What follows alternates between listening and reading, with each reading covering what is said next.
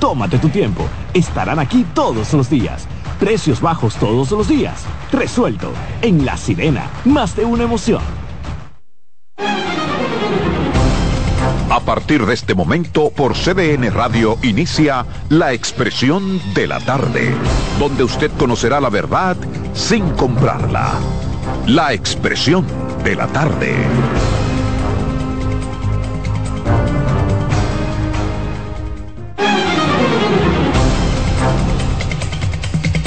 Bien, bien, buenas tardes, buenas tardes a República Dominicana, buenas tardes al equipo, por supuesto, buenas tardes a los amigos que nos sintonizan, que nos esperan de lunes a viernes, de 3 a 5 esta costumbre, la expresión de la tarde en CDN Radio, 92.5 FM para Santo Domingo Sur y Este, 89.9 FM en Punta Cana y 89.7 FM en Santiago y toda la región del Cibao. Aquí estamos en el esperado viernes, viernes que te quiero viernes, estrenando mes 1, marzo, mes 3 del 2024. ¿Y qué estamos? Carmen Curiel Cruz. Gracias Roberto, buenas tardes. Ángela Costa, el patrón, Dircio, que tengo encima los lentes. Ay, que yo tengo los de lentes de sol y los de ver. Dircio y Román. Yo entendí ese trabalengua, pero nada. Un abrazo grande a los amigos que nos escuchan y que están con nosotros durante cinco días a la semana, dos horas. Un abrazo grandísimo, un placer y ojalá contar con su acostumbrada audiencia, hoy como tú decías, comienza el mes más lindo. A mí me encanta marzo. Hoy estamos a 1 de marzo y va caminando el año. Ahorita que pase la, Semana Santa, esto se va. Patrón.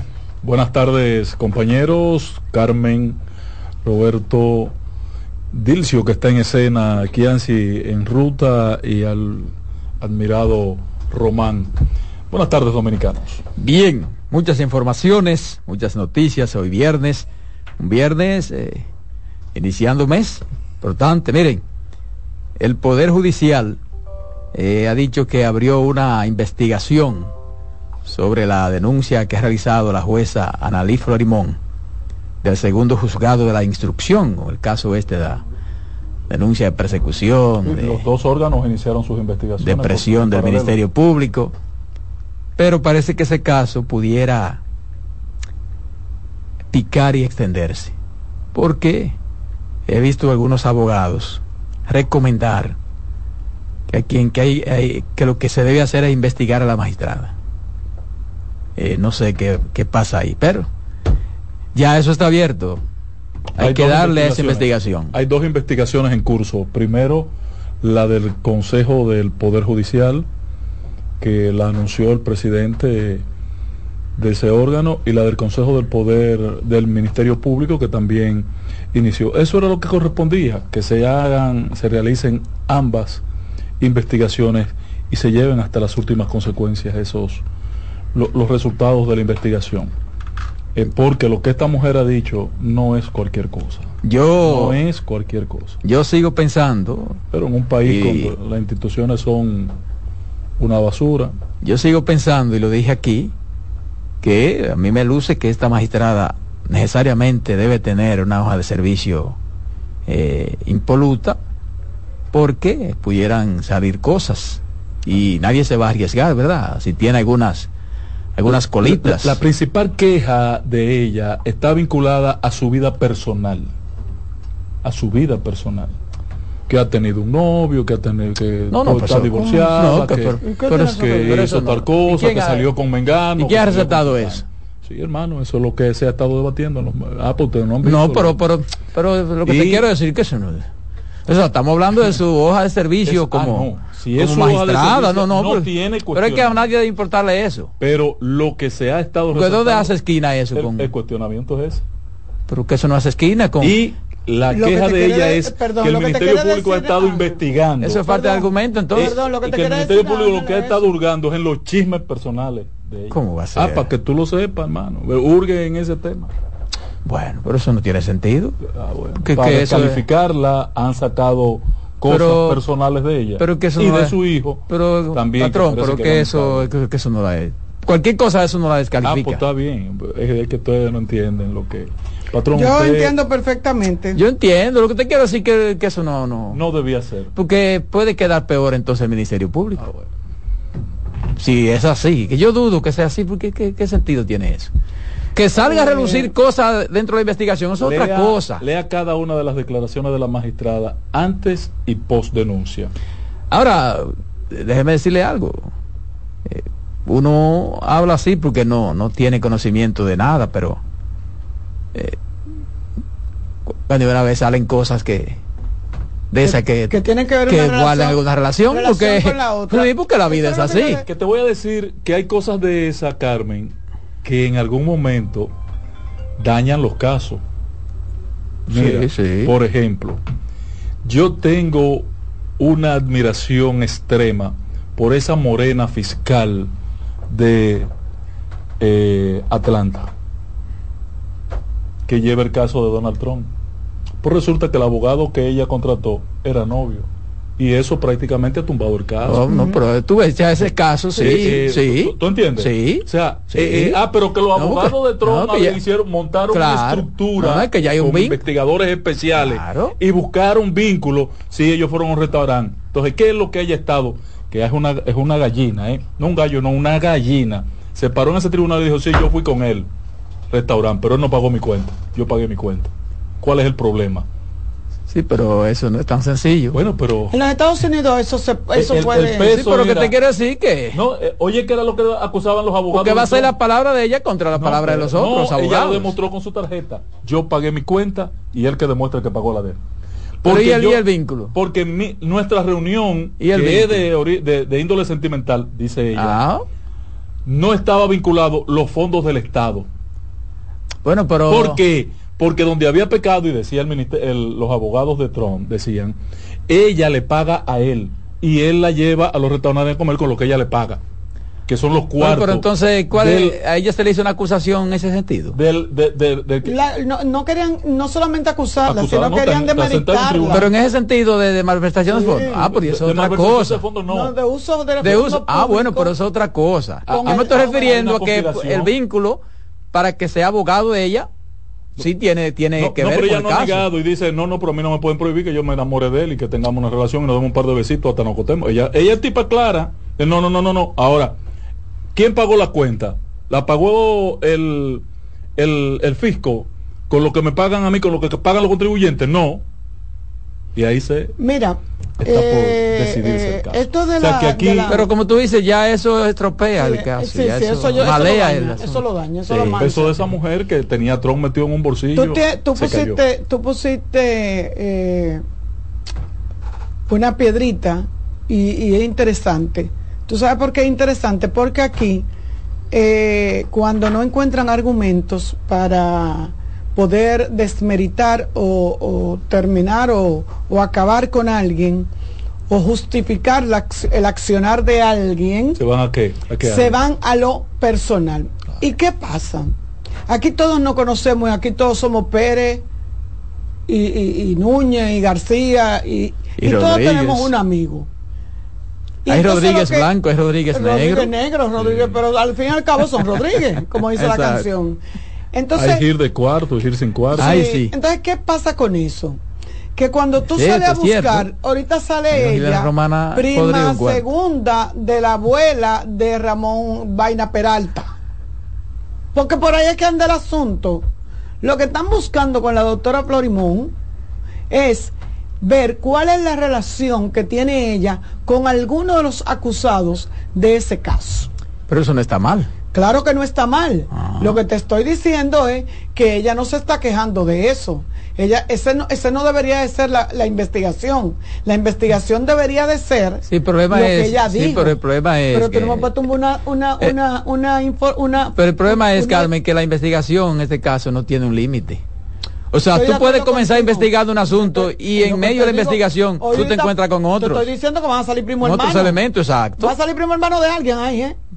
Y entonces ella va a tener... Por eso te dije que, que cuando ella hizo esa denuncia, yo te dije, tiene que ella que tener una, un accionar muy el árbol genealógico ese caso, ese de ella, caso, para no ser familia de nadie. ese caso instruido, ese caso instruido por Analí, iba todo bien hasta que ella eh, decidió la conocer y puso Ahora, obstáculos pero el, para- el asunto es que ella también eh, Sí, violentó, ella- ella, violentó, violentó. ella Sí, violentó que una el regla, patrón. entonces yo lo dije desde el entonces principio eso- que, que ahí había un elemento eso La. Eso, no, no, eso puede mover a sospecha. desmeritó- Vamos a estar claros, ¿eh? Mira, porque Eso mueve a sospecha. ella lo que dijo fue Vamos a estar no- claros. Ella lo que creo que, que dijo, si mal no recuerdo, que no le había llegado. Claro. No se había enterado, no tenía la no notificación. la notificación. no, no la había notificado No la- y ya y estaba estaba convocada, convocada la, la- la la reunión audiencia. aunque ella sabía que la Sí, estaban- pero, pero, bueno, pero no pero habían ella, ella dice que no le había llegado la notificación de que la habían recusado. Exacto. Sí, que no le había llegado y que Pero eso que estaba en la segunda sala. Sí, pero, Sí, pero no, no le estaba, había llegado, no le no le habían, dicho a ella. por Mire, escrito. usted no o sea, yo no puedo, eh, Sí, que pero tengo ella- un compromiso de- con CDN y con Adolfo. Eh, Abandonar este cargo sí, y, no ella, volver más de un día. ella es jueza, ¿eh?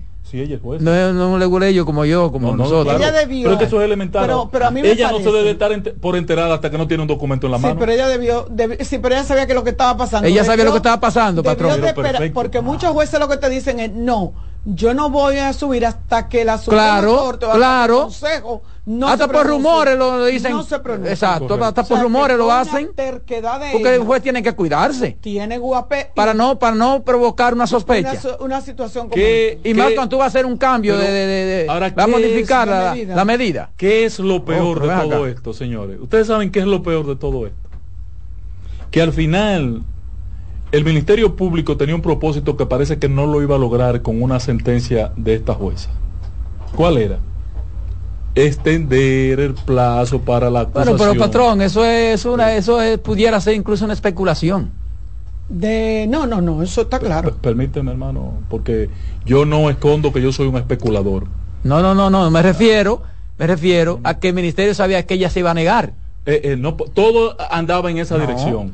Y Eh, ella era dilatar el proceso. ellos lo que han hecho es ganarse los cuatro meses que querían, sí, con este pleito. amén de que ella, Que ella lo no vote a favorable, se los conceda los cuatro meses no o no. a. Entonces, eso es malograr la no a justicia.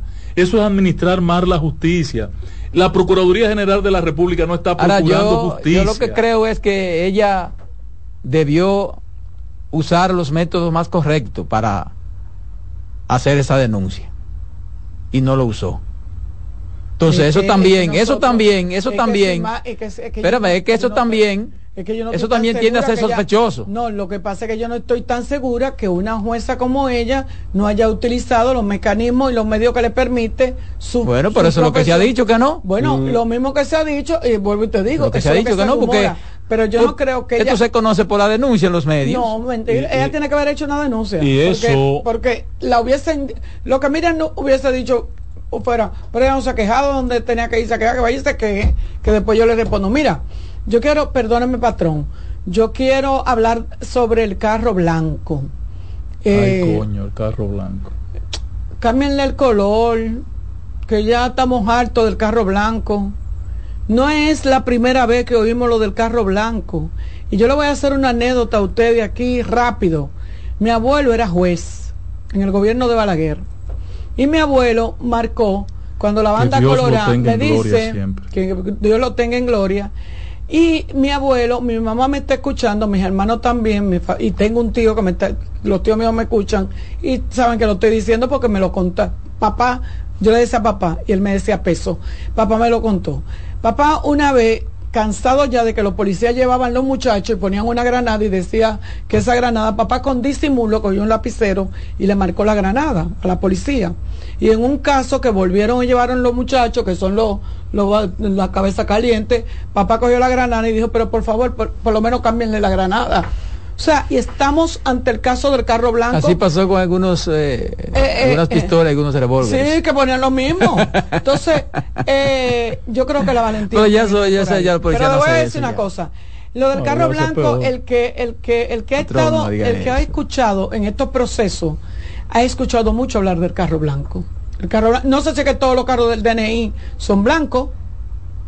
Eh, pero pero se usa Pero mucho. no parece que sea del Lo- DNI el, el- el Pero además, personal que, yo te digo está, una cosa, que yo te- estaba siguiéndola. Sí, pero yo te digo una no cosa. Yo te digo una cosa. Eh, eso eso es, es una especie de, de brutalidad. Aquí hay gente que se han parado y le han dicho, dime, ¿qué es lo que... Porque tú- ¿qué, qué se, que- ah, sí, qué se buscaba con eso? No, pero pero yo no le pongo pero a eso, a Roberto. ¿Tú sabes por qué? ¿Qué se buscaba con eso? Con lo del Del carro blanco. Exacto. Eh, se- ¿Qué sentido tiene no, eso? porque eso es seguirte hasta donde tú ¿Pero qué vayas. sentido tiene eso? Hoy sabes lo que tú un- haces. Un, equipo que la. que Pero la hay, seguía. señor, hay 70 mil formas diferentes de hacer eso que lo han hecho. No, pero están que Entonces, lo- son tan estúpidos, son tan Sí, estúpidos ellos esto. lo están haciendo públicamente. Ah, bueno. Yo te estoy Pues diciendo entonces, que una es públicamente, persona- no, yo no te estoy es- diciendo no que el una DNI, tiene persona- que ser cualquiera. No, no, yo te estoy diciendo que una persona frenó, se desmontó y le preguntó, dime. Y le dijeron, sí, te estamos siguiendo. Ah, entonces, pues entonces ya. Problema. E- e- ese problema es serio y ojalá Entonces es un asunto hasta personal, en diría el yo. asunto Son- funcionen las instituciones, porque ya es hora de que aquí eh, eh, eh, la vida institucional Mire de la que este está- comience eh, oye, que aquí la cosa tiene, porque por ejemplo, el escándalo ese que involucró a la señora Wilda y a otro, al final, ¿qué fue lo que pasó? No, a Wilda, todavía No, Wilda está como... todavía Wilda Eso está no, suspendida. que no, eso que por... No, Wilda se ha suspendido y yo creo que pero, todavía presa. ¿en dónde se No, quedó eso? suspendida. ¿En el Wilde y el otro? Sí, no, y hay dos más. Eh, eh, bueno, le devolvieron los 300 mil pesos al presidente de la Suprema, entonces. Pero a Wilda, a Wilda Ese yo es un que escándalo para llevarse a todo el que estaba ahí, eh, presidente. Eh, eh, de- para oye, todo el deja- mundo. deja la- la Suprema Exacto, vacía. vacía y entonces hacer una especie de subasta. Perdón, no de casting. Claro. No una subasta, un Sí, casting. un casting, exacto, un casting, exacto, para el de abogado. Bueno, miren, eh, vamos a ver qué pasa con ese caso. Ojalá se haga una investigación seria, No, de ¿qué verdad. Miren, la Junta Central Electoral eh, dio dos días más de Sí, 48 prórroga a los partidos políticos para que cualquier rectificación de las alianzas Eh, fue pedida, creo, por el PRM Por- y, y la respaldaron los demás partidos Sí, pero, pero más que el PRM son los, los aliados del PRM. que la Con el solicitaron. tema de que ellos, con las diputaciones de, de del Parlacén y otras diputa- diputaciones en el exterior, no habían, en el Parlacén no habían colocado suplente. Que tienen que colocar y tampoco el partido había clarificado el nivel de acuerdo. Entonces había que hacer precisiones de cómo eran los acuerdos con los aliados del PRM, pero también los otros partidos, PRD, PLD, Fuerza del Pueblo y sus aliados habían pedido eh, hacer algunas O rectificaciones. sea que tienen hasta que mañana no es un asunto de fondo, No, no, claro. no sí. es de No, fondo, algunos ajustes y cosas. es de formas. Ya las Exacto, están sí, inscritas. exacto. No es que tú vas a cambiar. eh, Pero el plazo el más interesante es el del próximo día 7. El jueves, creo que jueves 7, Jueves que, siete. que ya van a inscribir los candidatos. Los candidatos eh, a senadores, a diputados con nombre y apellido. Sí, y candidato presidencial también. No, los candidatos presidenciales están definidos. Lo que no está definido Sí, pero hay que inscribir, pero hay que inscribirlo, la Los que no Junta, están inscritos oficialmente. Son, los que no 7 de están inscritos son los vicepresidentes. Ah, bueno. Los presidentes sí están inscritos. Pero. La- pero, los compañeros pero, de boleta no están inscritos. pero se hicieron lo loco en el PLD. ¿Con qué? Eh, dejaron siempre lo que ellos llamaban una una La consulta. La consulta. No, no, el- cuando la convenci- cuando el periodo de octubre, en la primera semana de octubre que el PRM hizo sus primarias, el PLD hizo convención. Dicen ellos. No, no, y se- en ello no está pública, Carmen. Claro. Bueno, entonces, señores, Convención nacional y comisiones provinciales. para el 19 de mayo, las elecciones presidenciales y congresuales, según la Junta Central Electoral, tendremos o tenemos un padrón de 8 millones 145 mil 548 votantes. De esos, 7 millones 281 mil 763 pertenecen a los electores con residencia en la República Dominicana y 863.785 en el exterior. Respecto al padrón de marzo, es un crecimiento de 40 y 43 sí. mil 43 mil eh, electores. Eh, está bien. Ese padrón está compuesto por 3.969.183 mujeres que corresponden al 49% y 4 millones más hombres hay aquí 4 millones 176.300 65 hombres, que en porcentaje corresponde al 51%. Así es. Entonces, el mayor grupo etario de dominicanos que votarán en mayo próximo son las personas de edades entre 26, digo estos datos porque imagino que son importantes para los partidos, edades entre 26 a 35 años, un total de 1.788.839 votantes. Entonces, de 18 a 25 años hay 1.275.971 electores. Los que se ubican entre 26 y 35 años son 1.788.839. De 36 a 45 años hay 1.530.651. De 46 a 55 años el registro tiene 1.359.572 votantes. En el rango de edades de 56 a 65 años hay 1.097.705 personas. Los de 66 a 75 años constituyen 667.618 votantes. Entre los de 76 a los 85 años hay 305.514 y de 86 años en adelante 119.678 personas. Ahí está el padrón electoral para las elecciones presidenciales y congresuales del 19 de mayo próximo. ¿Mm? ¿Qué le parece? Bueno, yo lo que espero es que como son presidenciales y congresuales, pues la abstención va a ser menor que la de en esta ocasión, porque el presidente sí concita mucho interés, igual que los senadores y los diputados. Sí, pero si nos vamos a la historia, a lo eh, histórico, tú puedes aseguro que hay una extensión de más de un 35. Sí, el, promedio es 30-36. Sí, sí, pero... Histórico en las elecciones presidenciales. Pues, pero también a eso hay que incluirle que pueden votar. Ojalá uno se equivoque y la gente se decida. que, puede, votar, votar el exterior. No, el exterior. Sí, sí. sí porque por esas veces también ha votado el, exterior. Sí, pero que te digo que en las municipales no se da. Que en el exterior la abstención es, muy poca. Es menos, la gente y, la, y la gran ventaja del exterior, que ya está en capacidad de definir unas elecciones, es que no vende su voto. No tiene la necesidad de vender su sí, es un voto, de eh, vender su voto. Sí. Eso es lo más importante.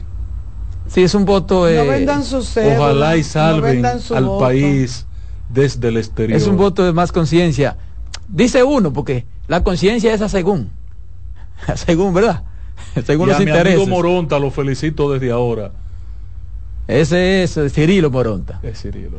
Diputado seguro, mi hermano. Mira, este trabajo sancionó a la empresa. Le dije a ustedes.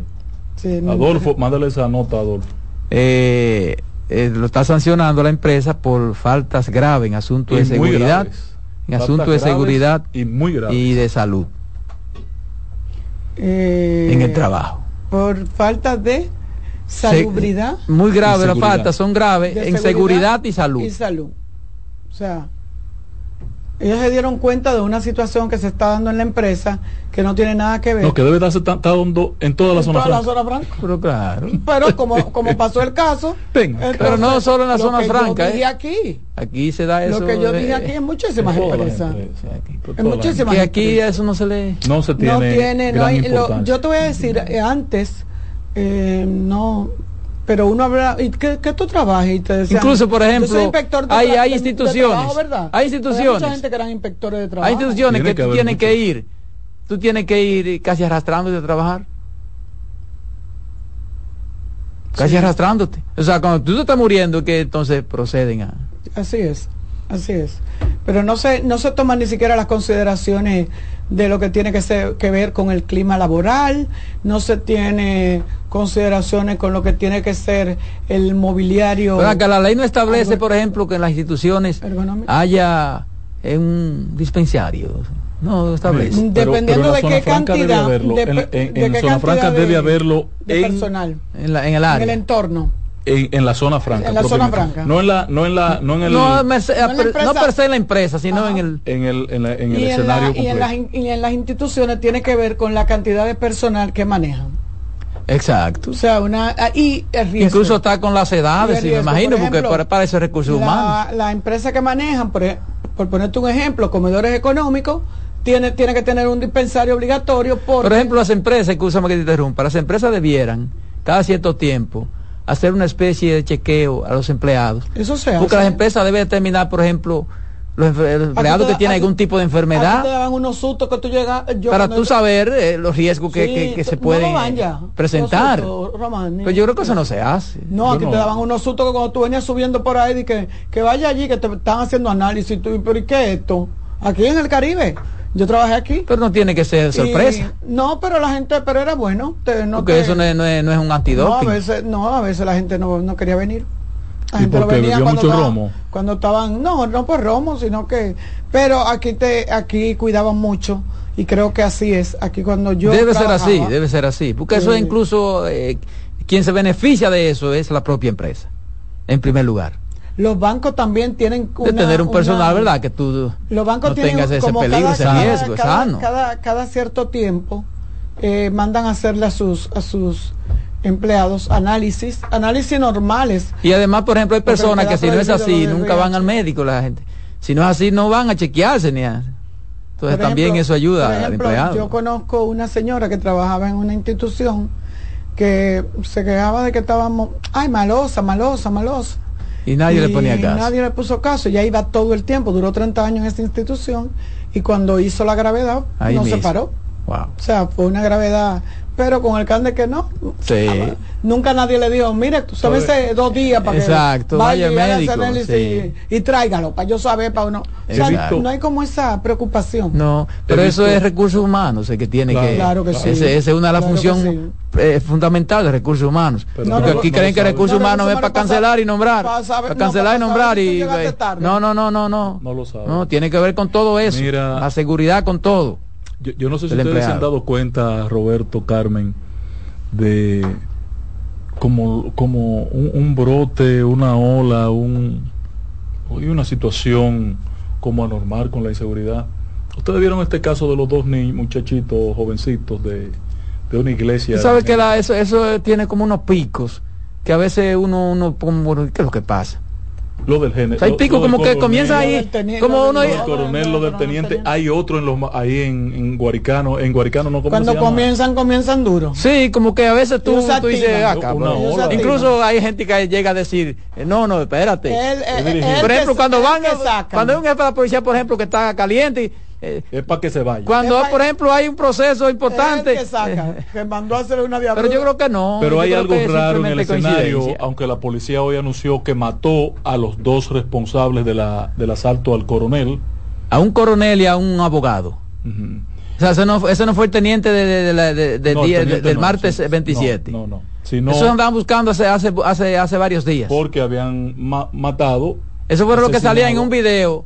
Esos dos con, con, con pistola, con unos peines grandísimos, así que parecían eh, fusiles. lo- lo- Sí, un peine, Sí. un peine largo. Pero, pero Eh, Así, con su cosa. leí de alguien también como Pero- que pero hay un le brote o no? dispararon, le dispararon para atracar en un Uber montado. Hay un pico Uber. en este caso, sí. Ah, Hay algo raro en el ambiente. Lo y entonces uno, lo- yo, lo yo pregunto, pero. ¿para qué es que está sirviendo el encuentro de los lunes de la policía?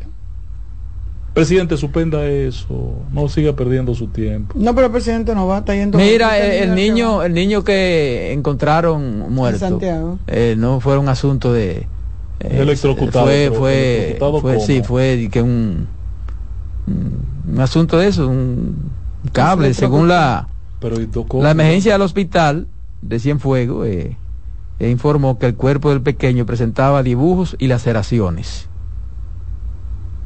Y según el informe preliminar del médico legista, eh, la muerte del niño de 6 años de edad, hallado en el solar baldío en el sector Villa, Lo- Villa La Mina de los solares en el distrito municipal Santiago Oeste, se produjo a causa de una descarga eléctrica. Sí, eso- En esa zona se producen muchas cosas. Eh, sí. Pero una descarga eléctrica. Parece que, de cayó un rayo del no, cielo. puede, puede- pudo pisar cualquier cable. Y entonces esa vida tiene que pagarla a alguien. No, si sí. eso es así, eso es un descuido, que un niño pisó un cable o, no. o tocó un cable o tu- Eh, le puso la mano. Mira, mira Roberto, ahora que tú dices así, permíteme sí. decir esto. Yo me puse casi malo, Carmen, hace unos días en Montecristi. Unos niños estaban jugando, deben tener, los niños deben tener 5, 6, 7 años, con un contador. Ese contador estaba más bajito que esa cámara. O sea, conectado el contador. El contador, medidor de electricidad de la casa, a una altura, que eso tiene una altura estándar, al que hay que ponerlo.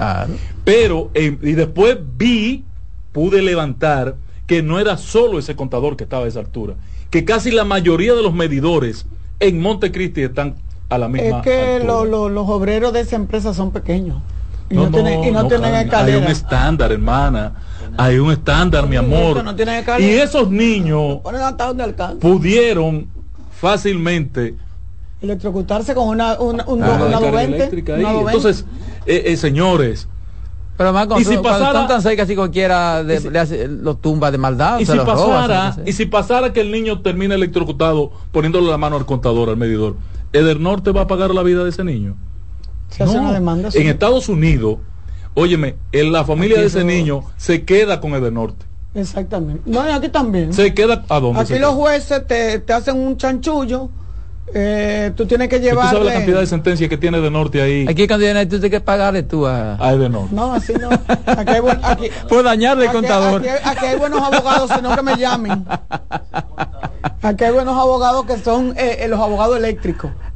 Eh, pero sí se hacen demanda y, y, tiene lo que lo que tiene que ver es que pero hay abogado eléctrico también pues yo creo que nada más había voto eléctrico pero también hay, abogados sí, eléctricos hay, abogados que se hay abogados especialistas en todas las áreas. Lo que lo que es muy difícil como hay ingeniero como hay médico ellos acostumbran a mandar sus inspectores ay Dios mío los hijos me están oyendo a mandar los inspectores para que eh, poder darse cuenta si hay una mala eh, instalación que hubo en la casa o si es producto de la empresa. Eso, eso, eso es larguísimo. Eso sí, pero no, no, no cumplen la sentencia. Ninguna de las EDE sí, respetan la sentencia. Sí, aquí hay gente que han cogido 6, 7, 8, 9, 10 millones de pesos. Sí, tranquilo, sin problema. Hay, casos que ellos han resuelto, sí. Tranquilo, Por ejemplo, así con incendio, alguna, con incendio, alguna vivienda. Con sentencia hechas ya, sentencias realizadas. con, incendio alguna vivienda ellos han resuelto. Eh, los abogados entonces son muy malos. Entonces los abogados son que hay gente a veces que, que cae en manos de abogados que no y que lo que hace es que negocian por atrás. Eh, no, el, el, abogado no eh, ese tipo de abogado no negocia porque lo que gana, lo que pudiera ganar es tanto que no no vale la pena tú negociar con, con una empresa tú sabes, ¿no? Compite, porque tú tienes que pagarle el 30%, tú tienes que, es, eh, pero es un proceso muy largo. Tedioso, es tedioso. están haciendo de cuarto, Carmen, cuarto Es un proceso tedioso. Vámonos a la pausa con esa tediosidad. En breve seguimos con la expresión de la tarde. Estás en sintonía con CDN Radio. 92.5 FM para el Gran Santo Domingo, zona sur y este, y 89.9 FM para Punta Cana. Para Santiago y toda la zona norte en la 89.7 FM. CDN Radio, la información a tu alcance. Agenda Climática Radio. Con Jim Suriel y Miguel Campuzano junto a Jimmy Hensen, Nelly Cuello y Manuel Grullón. Analizan la actividad climática y los más recientes fenómenos meteorológicos ocurridos en República Dominicana y el mundo. Agenda Climática Radio.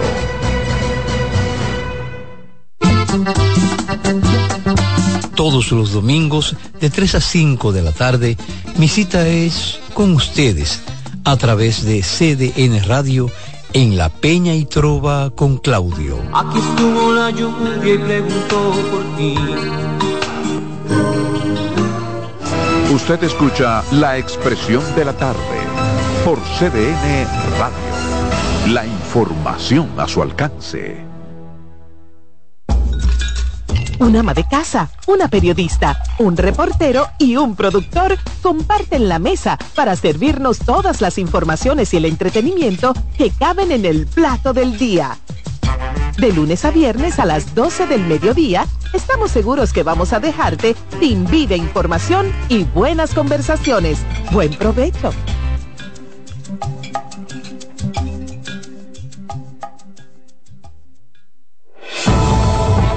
Contacto directo con la expresión de la tarde. Llama al 809-683-8790. 809-683-8791. Y desde el interior sin cargos, 1-809-200-7777.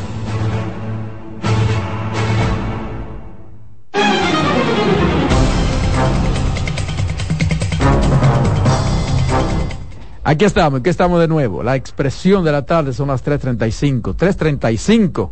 Y están las llamadas aquí. Tú sabes que a veces la gente no. Buenas no, tardes. No por desconocimiento, no, no, no actúa así. No actúa y, y de verdad que pierden muchísimo. Porque es verdad, la- el dinero no te devuelve. Aló, buenas tardes. Sí, gracias, buenas tardes, eh, Carmen, Roberto, el Un patrón, abrazo, Buenas tardes. Yari Martínez de Cristo Rey.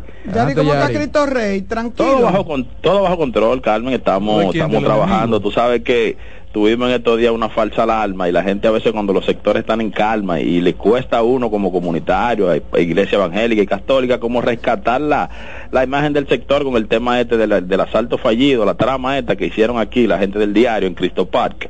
Pero gracias a Dios todo eso fue aclarado debidamente y la disculpa pública ya se dieron. De hecho, el joven de- que... que debió haber consecuencias con eso. Sí, el joven que. Que está en eso, No, pues que es José Hernández, es, es justamente de aquí de Cristo Rey, nacido y criado. O sea que también nosotros eh, le dimos candela y esperamos que, que, que tenga escarmiento, porque son cosas de las que no pueden pasar. yo- Pero yo miren, sé- mis hermanos. Yo sé, yo sé, él tiene, Ah, yo sé ah. como que es muy creativo. Aquí todo Sí, se resuelve con sí, una pero demasiado. Con no eso no se así. juega. Poner unos uno, eh, organismos de Pero la inteligencia y la realidad que misma se policía. en ese video y en ese ensayo no está lejos de la realidad. ¿eh? No, no, patrón, no politicemos eso, que es grave, no, puede hacer politizándolo, daño. es llevándolo a la realidad. No, Pero patrón. es- Va- vaya a ver lo que la pasó. Pero patrón, pero la Pero- discusión no es esa. ¿Y cuál Pero es? mire, mi hermano, yo lo llamo para, para otra cosa. Eh, eh, No, claro que han pasado muchísimos asaltos así. hacer, Le estoy haciendo una Mira, eh, advertencia, dice Dime, que no. Yari. Roberto, Carmen y el patrón. Tú sabes, Carmen, que pasamos a formar parte de lo que es la mesa comunitaria del defensor del pueblo de esta circunscripción número 2. Ey, qué bueno, ¿Con la qué se come directiva. eso? ¿Con qué se come eso? Eh, eso es para lo, lo- la gente, Roberto, que están a veces en los sectores, a veces son eh, le vulneran algunos derechos y uno como comunitario a veces no sabe dónde ir, dónde acudir. Entonces ya uno sabe más o menos cuando eso suceda, uno le da la orientación del lugar y tenemos la alianza de llevarlo allá a la, a la misma defensoría de la mano nuestra para encaminarle ciertos casos. Entonces, mañana justamente, Roberto, aquí la mesa comunitaria de esta circunscripción número 2, de la mano con el Ministerio de Interior y Policía,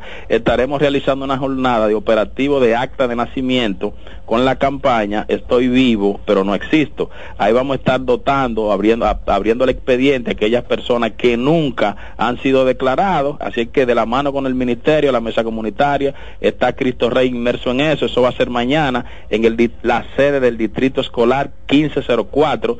Francisco Ulises Domingo, un liceo que opera ahí, o sea que todas aquellas personas que no requieran ese importante documento, ahí vamos a estar ayudándole, dándole una manito. Eso es importante. Gracias. Para adelante, gracias a ustedes. Gracias. Esas, esas acciones son importantes para orientar a la, a la ciudadanía. Súmate a, Ma- a, Ma- a- a Máximo María, ¿A quién? Máximo María. ¿eh? Ma- María Mercedes, ¿cómo que se Ah, llama? de los hombre, derechos humanos. Yo soy la de No eh. Manuel María Mercedes. Manuel Sí, María es. Mercedes. Que lo está como un poquito como Que se callado, sumen, apagado. súmense a ese, que ese sí necesita. Manuel María Mercedes. Lo otro es vedetismo, ¿eh? Bueno, miren señores, hace varias semanas llamaron algunos oyentes preocupados por el tema del ruido. Incluso uno preguntó que si no existía la policía antirruido. Porque lo cierto es que ya esto se ha establecido como una normalidad porque las autoridades no acuden a los llamados, pero tampoco hacen nada para sancionar a los infractores. Y este es un tema, como casi todos los temas del país, recurrente. Y se pone en el debate por temporada. Sobre todo cuando se producen algunos eventos que llaman la atención y la sociedad entonces demanda que las autoridades actúen contra los altos ruidos, los ruidos de música, la bulla, como le llama la gente, que se producen desde diferentes ámbitos de la vida cotidiana.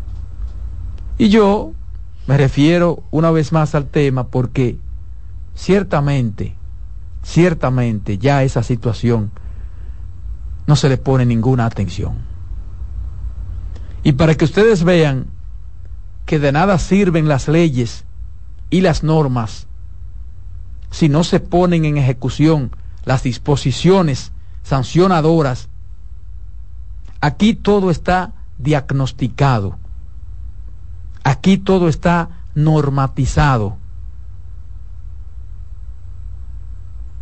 pero no se hace nada, pero no se aplica la autoridad, ni las normas, ni mucho menos las leyes, porque en el caso de los altos ruidos, existe una normativa del nivel de decibeles permitidos, por áreas incluso. Pero hasta un fiscal medioambiental hay para esos fines. Entonces, llamar a la policía es una gran dificultad, incluso cuando van al lugar no resuelven nada. Porque muchas veces lo que hacen es que se dejan sobornar. Y cuando se llevan las bocinas de algunos establecimientos, después van los propietarios a los destacamentos a retirarlas y todos sabemos qué hay que hacer para que se les entreguen.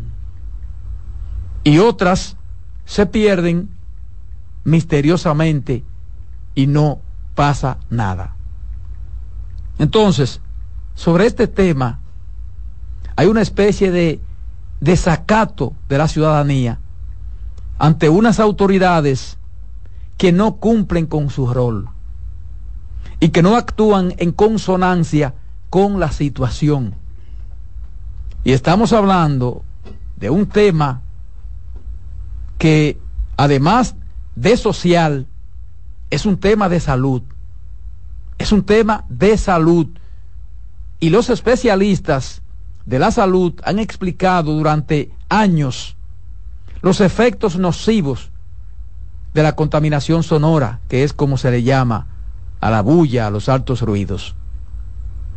Y esos efectos no solo tocan el plano físico, sino que pueden generar un desbalance en el bienestar emocional, causar depresión, insomnio e irritabilidad, que se traduce en violencia, de esa violencia que tanto hablamos.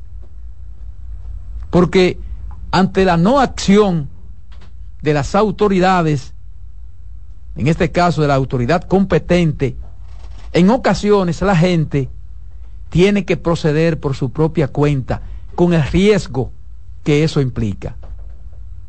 Pero además, se trata de un asunto de orden público en la República Dominicana. Esto es de orden público en la República Dominicana. Es decir, que como es de orden público, no necesariamente tiene que acudir la policía antirruido. La policía tiene la facultad de actuar porque es un asunto de orden público. Y por eso se creó la norma ambiental para la protección contra ruidos, que es un material elaborado en 2003 por la entonces Secretaría de Medio Ambiente, que establece los niveles máximos de decibeles permitidos y los requisitos generales para la protección. Es más común porque a cualquier hora se le estaciona a usted un carro con un kitipó, como le llaman, y ni hablar de muchos colmadones, incluso casas residenciales, donde hay gente que se pasa el día entero con una música alta, bajo el entendido de que está en su casa. Y yo pienso que el problema mayor no son ni siquiera los que producen el ruido. El problema son las autoridades que no hacen cumplir las normas y han dejado que eso se haya convertido en un verdadero caos, afectando la tranquilidad y las normas de convivencia.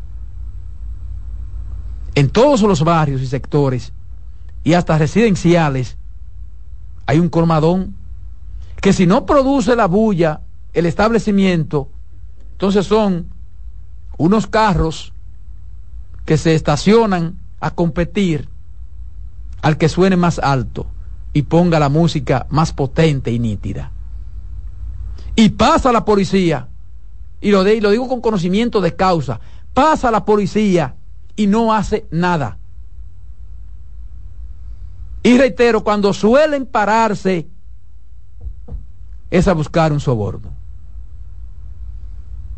Esa normativa ambiental plasmada tiene estipulado los niveles de emisiones de ruido máximo que son permitidos, incluso por área. Está el área denominada zona tranquila que abarca los centros de salud y biblioteca. Ahí está establecido el rango de decibeles de los ruidos. Está la zona como el zoológico nacional, el jardín botánico. También la norma establece el grado de decibeles de los ruidos. Está la zona residencial, está la zona comercial, la zona, está la vía, la carretera también están contempladas. O sea que todo está normatizado. Entonces el asunto es la falta de cumplimiento de la ley, de las normas y el negocio en que han convertido esa vaina. Que la gente muchas veces ni siquiera llama porque dice la gente, ¿y para qué? Para buscarme un problema, un inconveniente, porque hasta le dicen a la persona quién llamó, quién llamó, de dónde llamaron. La vecina suya del 78. Y yo sigo viviendo aquí, ellos se van. La vecina suya del 78 llamó. Recójanse, muchachos, no hagan tanta bulla, oye, la vecina. Entonces ellos van como a darle un consejo. sí. Eh, pero entonces ese consejito. Te, te, eh, echan el, sí, entiendes. Los muchachos van y le dan. Exacto. ¿Cómo La bajan cinco minutos mientras se alejan. Bajen eso, hombre. Y entonces después tú dices, por amor, y vino la policía y ya la subieron, fue porque la policía lo autorizó. Ahora, ahora ya yo no puedo hacer nada. Ahora sí es verdad que no puedo hacer nada. Eso, eso es lo que sucede, señores. ¿eh? Eso es lo que sucede. Entonces, el asunto es el cumplimiento de la ley. Porque leyes hay de más, aquí hay leyes para todo. Aquí todo está regulado por ley, todo. Pero entonces, y el cumplimiento, y la ejecución, y las sanciones, el régimen de consecuencia. Mira, Roberto, tú ves todo eso negro que yo tengo ahí. Miren, eso fue ahorita. Eso fue a las 1 y 11 que me la mandaron, casi ahora. Este estaba como desesperado, no sé quién le compraba a las 6 o 7 de la mañana. Eso es.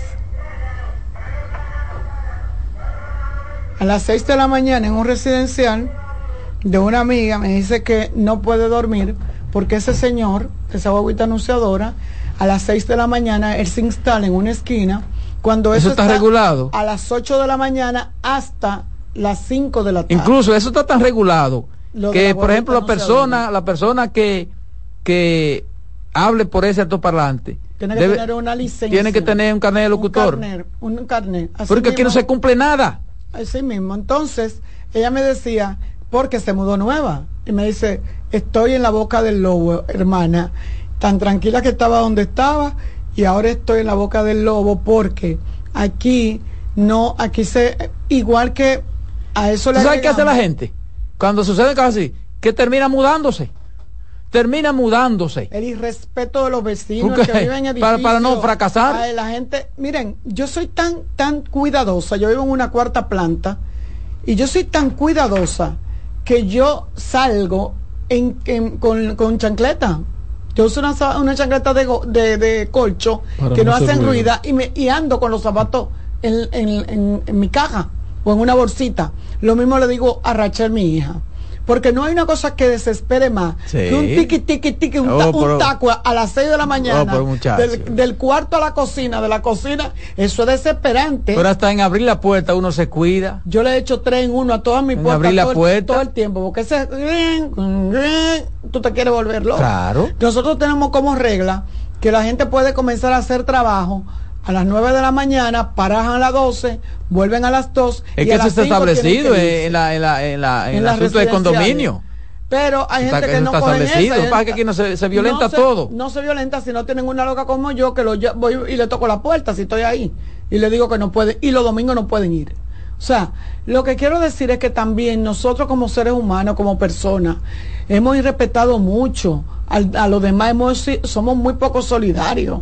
La gente pone la música. Yo estaba en, una- en un en un apartamento en estos días y, y la música que había se oía y yo decía pero es como una discoteca lo que Sí, ese-". sí. o sea todo el mundo si usted quiere oír una música usted no me tiene por qué obligar A que tú la a que yo la escuche o sea no la gente tiene que respetar entonces tú llamas antirruido el vecino se molesta porque le mandan a bajar pero Sí, lo que entonces tú dices- eres No, un tú eres de- inconsecuente. tú eres desagradable. Sí, Tú eres el desagradable del, de- de- del residencial. Exacto. Tú eres, tú eres el, tú eres el problemático. Sí. No, porque hay un, un vecino Ahí que hay que verle- no, que a Él ese se le molesta- a ese le molesta todo. Y él cree que él es el dueño. A ese todo le huele y nada. Y le- le- y él cree que él es el dueño de esto aquí. Sí, así mismo que dicen. Él cree que él es el dueño. Porque tú quieres que las cosas Porque- marchen bien, que haya orden, que se respete. Pero te digo que yo. Porque no- yo siempre he dicho que el mejor vecino, el mejor vecino es el que menos molesta. Claro, el que respeta a su vecino. El vecino no hay que estar todo el día conchichando contigo y, y un coro. No, no, el vecino, el mejor vecino es el que nunca molesta. Yo, yo tengo, yo tengo. Ese es el buen vecino. Yo tengo aproximadamente como 13 o 14 años donde vivo y el único apartamento que conozco es el de mi mamá porque vive en la tercera.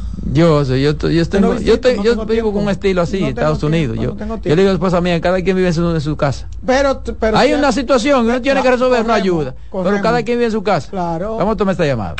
Buenas tardes. Buenas. Adelante. Miren, yo me alegro. Tiene que bajar el volumen de, su radio, por favor. De que estén tratando el tema. Yo vivo en Residencial Madrid. Yo soy el que llama al patrón con el asunto de la entrada, con el asfalto y la cosa. Ok. Se supone que la música, no importa la que sea, estando usted en su casa, usted tiene que escucharla para usted y que el otro no tenga que escucharla. Porque no es obligado el otro a escuchar lo que usted quiere escuchar. Aquí hay una señora en el, en el edificio Grusil, en la calle Ágata, que a las 6:15 de la mañana todos los días pone una uno cántico cristiano. y después que arranca media hora con los cánticos cristianos, ella agarra y dura 15 minutos ella hablando por la por el micrófono de la usted bocina. al Señor, hombre. Y después de eso, Señor. y después de eso, entonces pone 15 minutos más de música. Por eso es ruido. Pero hay o- pero hay otra, evangélicos. hay otra que sencillamente ya coge un megáfono y arranca a vocear la palabra de Dios en la tarde, en la, a caminar la calle entera con un megáfono voceando. Y no cogen pausa. Conviértete lo y grande, lo arrepiéntete. grande, que usted habla de eso en una reunión de junta de vecinos y te mandan a mudar a ti. Sí. Ese yo le dije, vayan a Naco, vayan a Piantini, vayan a tal sitio para que hagan eso. Múdese para allá, es lo que usted tiene que hacer. Así es, porque hay gente que cree que, por ejemplo, el ruido nada más es la música. No, no. Es- Todo lo que lo que pasa de un de- de- decibel permitido es ruido. No, No, importa que sea la palabra de Dios, es- no importa. Porque además a eso, eso tiene un... Hay que permitírselo. Lo- Ahora, ¿estamos todos de acuerdo? Lo peor de eso es con- que no se ha concientizado a esa señora de que con No, ese que- con ese mecanismo de evangelización, Ahuyenta. ella lejos de lograr el objetivo. Ahuyenta a los siervos, sí. Óigame, pero, pero Sí, todavía ¿verdad? yo se lo dije. Yo se lo dije en plena reunión. Usted viene a mi casa y me toca y siquiera hablamos de la palabra Claro. y damos rodillas. Ahora usted no me puede obligar a mí a escucharla a la mala. Mira, hermano, no, Entonces, no lo saque el- todavía, Roberto. Eh, eh, eh, mira, yo, yo estoy notando ahí en esa zona del- de los Alcarrizos, ahí se va a dar una fiesta grande, ahí se va a complicar bastante la cosa. Yo quiero que ustedes vean cómo debajo de las las paradas que se están construyendo para el metro, eh, hay, se han establecido unos centros de teteo, pero una cosa espectacular. Pero ¿cómo así? Cientos de vehículos se parquean en- Ah, en, la vía que están construyendo porque ya está O faltando. sea, ya ellos están ubicando esa No, no, zona no, para... No, no, no, no, no, no, no, no, yo quiero que ustedes vayan a verlo. Yo quiero que ustedes vayan allá a verlo. Lo que- lo Y que no, ha terminado la obra. Esas, esas paradas del metro no están todavía en un 30 o un 40%. Y el ingeniero No. Rafael Santos no puede ir con un chucho. y- No, no, no, porque eso es en la vía, eso es. Ya ahí están establecidos puntos, pero Y cuando no se puede cerrar eso con Pasa por ahí el domingo a las 6 de la tarde para que tú lo veas. Wow, la ubicaron de una vez, están Oh, en eso. Pero una cosa. Muchachos están creativos. todas las paradas. Desde que tú cruzas los alcarrizos comienza a ver el, mole- el, el montón de gente. Tranquilo. ¿Tú, lo has visto, hermano? Llegando ahora a la casa a comer, para salir otra vez. Bueno, no tiene madre. es una situación difícil. Buenas tardes. Adelante, buenas tardes. Y ahora Mira, Teteo él- Seguro se van a llamar. Él decía, él decía, Buenas tardes. él decía Parece una, que tiene él decía de, de- Aquí está la llamada. de Naco. Sí, buenas tardes. Oh, Escúchame que se cayó. Díganos. Lo, lo que le estaba diciendo, la misma situación. Tú intentas hablar con esas personas y los fanatismos son malos en todos los sentidos. Ellos entienden que porque están hablando de Dios hay que soportar esas condiciones Sí. y no entienden que usted no me puede obligar en mi casa a escucharlo si yo no quiero escucharlo. Entonces, venimos a la misma situación. Tú tratas de razonar y lo que te salta es que eso es el diablo trabajando a través de uno. Sí, sí, de una vez te chantajean con eso, sí. él- y yo no sé por qué, pero, y lo digo de una forma, no por atacar una religión per se, porque usted ve todas las otras además, religiones. Conviértete tú al Señor también, eh, porque creo que es necesario que nos convirtamos. No podemos pero con esa bulla lo que así, ¿no? queramos. No, todos, todos debemos convertirnos y todos debemos orar por Dios y todos debemos llevar la vida que la Biblia te indica. Ahora, tú lo que no puedes obligar a nadie porque por eso, por, eso Dios dio libre albedrío. Exacto. No, no, y que ahí, pero cada primero cual respetar a la su momento. Pero Jesucristo no hacía bulla, iba al monte y lo seguían. Por eso decía, hablaré para el que entienda. Patrón, el hombre salió, usted era conocedor de lo que usted se creía. Buenas tardes. Ese muchacho tiene un don para predicar, ese Eh. que llamó ahí, oye, tiene conocimiento, oye, Así con lo que es. saltó ahí. Antes que nada, el saludo para esa distinguida, elegante dama No, llamada Carmen. Dios te bendiga. Te quiero, No, no, no, pues, gracias, mi vida, igual que yo. Eh, ven acá, tú te envidioso ahora, Ángel, porque ella me quiere. ¿Qué pasa, Ángel? No, no, no lo escondo, hermano. Yo sí no lo escondo, sí. Yo no soy como Roberto, yo no lo escondo. Ah, bueno. Oigan algo que le voy a hablar. Esa doña que dice el amigo tiene que buscar arma para Cristo. No, arma, Que no, vaya no. que- Alma, alma. Con él. Ay, con. Ay, eh, eh, oye que eh, eh, me falló la dicción. Igual, igual que a mí, María. Cristina Camilo te quemaba de una vez. O- oiga bien, mi, oiga bien, mi amigo. Tiene que buscar armas para Cristo, ¿verdad? Y que se vayan de Rubén Maldonado, que está hablando muy duro. Que se vayan del otro, del PRM, ¿cómo se llama? La verdad Ese, que, eh, eh, la verdad que Rubén eh, tiene un histrionismo tremendo. No, y con razón está hablando Rubén Maldonado, con razón. Oye, Ay, eh, güey. sí, con razón, ¿verdad? Que hable, no, no es con razón, es con prueba que él tiene que hablar. Es con prueba. Rubén es un buen Que, tipo, que sí. que muestre la prueba. Patrón, ¿Me ¿usted entiendo? conoce a Chelo Gaspar en Santiago? Ah, pero venga acá, mi hermano. Claro que sí. ¿Y, y por qué renunció a la fuerza hoy? La- ya A comenzaron la fuerza del pueblo. ya comenzaron a comprar gente del gobierno. Esto Otra no vez. No, no. Eh, comprando. no, oiga, compraron a una diputada no, no, mira, Roberto, por ejemplo, oiga, mira. Oiga, Roberto, Ay, ay, ya ay. empezaron a gritar porque saben que van a perder. Mira, No, Oye, así ya no, a- es que eso no es así. Mira, en, de la fuerza del pueblo en Filadelfia, Eh, pero, Pensilvania, pasaron varios la fila del del Partido Revolucionario pero ya. ¿qué pasó en, En Filadelfia. No, están comprando gente, Pero- están comprando. Eh, están comprando, comprando. Eh, pero, patrón, patrón, patrón, Señor. usted es un hombre muy, muy bien informado porque le conozco desde hace mucho tiempo por las cosas buenas que usted ha hecho en Santiago y no ¿Pero qué tú opinas de. Chelo Gaspar? ¿Se, se fue porque el Espíritu Santo lo, lo convenció? Eh, pero, ¿y lo de, y lo de Sosúa? ¿Por qué se fueron? Lo, lo, lo, lo de Rescate RD se fueron todos. Se fue- Amigo, el patrón se ha estado dañando últimamente. ¿Y por qué se Eh. fue esta diputada eh, eh, Fernández de Bonao?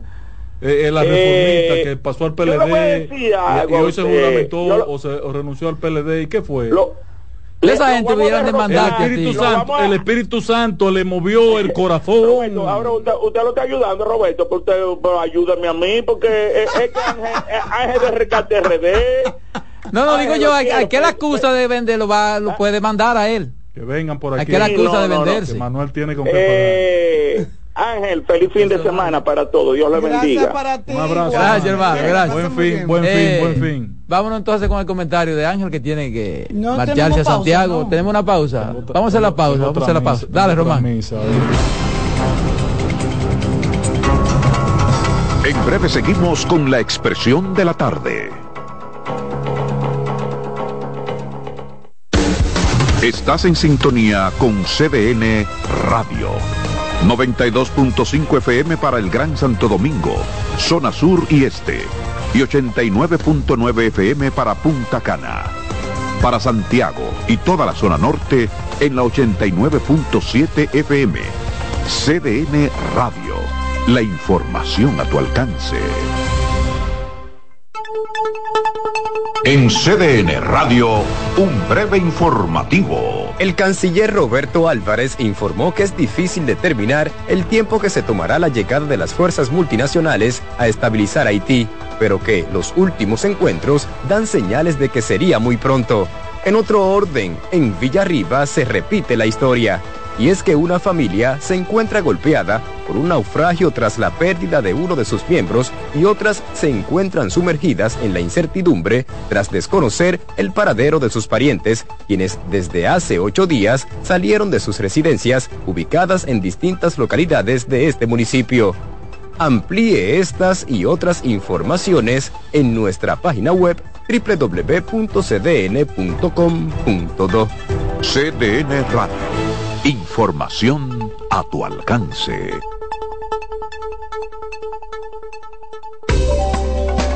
Los tiempos cambian y así nuestro país ha cambiado hacia una movilidad sostenible utilizando autos eléctricos donde de la mano de Charles Sánchez en el programa Cero Emisión Radio estaremos compartiendo todas las informaciones interesantes con un nutrido grupo de actores del sector.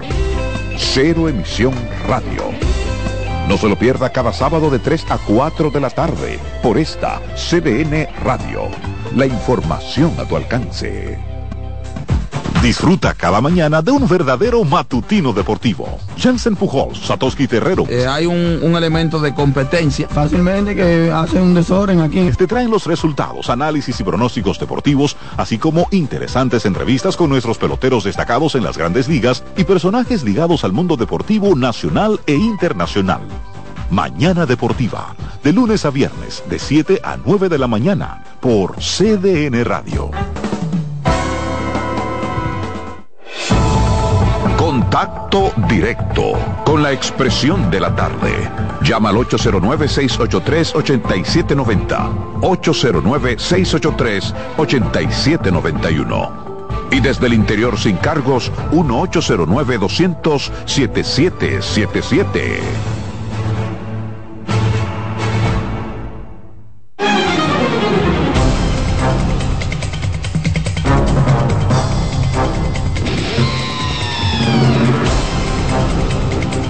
Bien, bien, señores, de regreso aquí a la mesa de la expresión de la tarde. Son las cuatro dos minutos, cuatro dos minutos, como dijimos, dijimos antes de irnos a la pausa.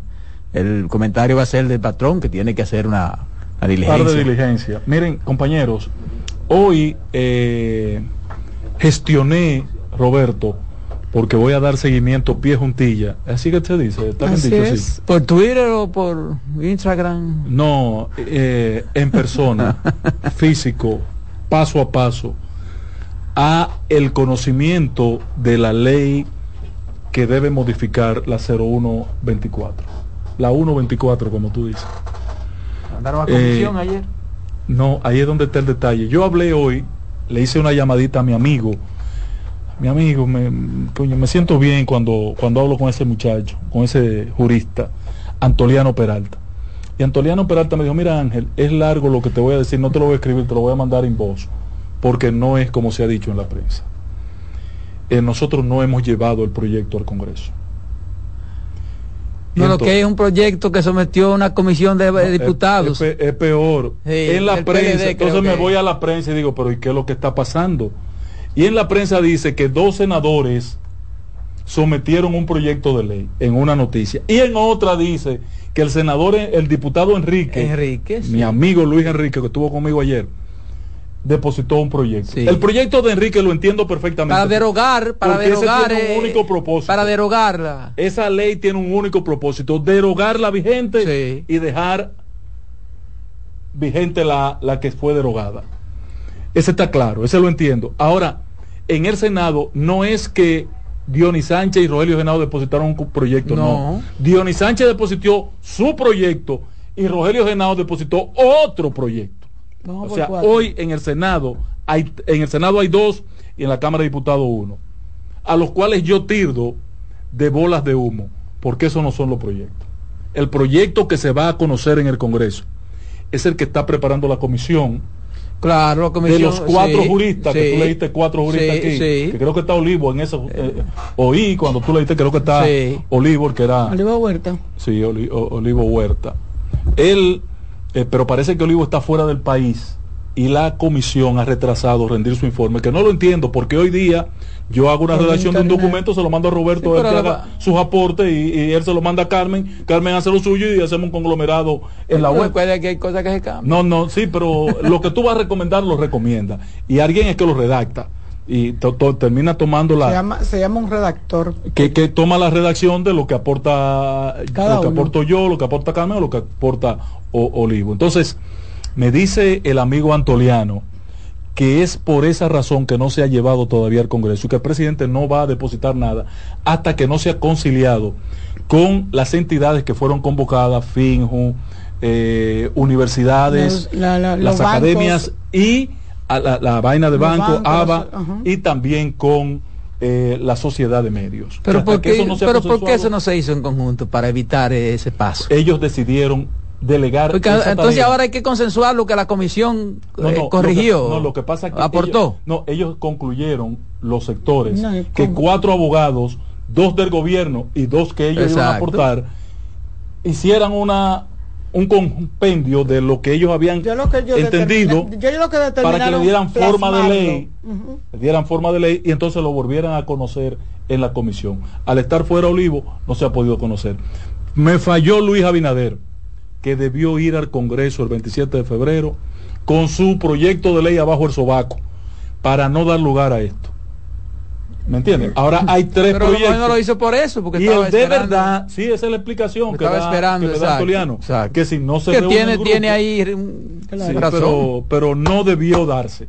Esa ley debió conocerse. Mientras tanto, esos tres proyectos que andan ahí en el medio son una bola Yo de sigo humo. creyendo que, que difícilmente se conozcan en esta legislación. En segundo lugar, eh, vi una declaración hoy del canciller. A ver, escúchame, para, antes de salir de esa parte, eh, yo espero que, que sea así como ha dicho el presidente del Senado.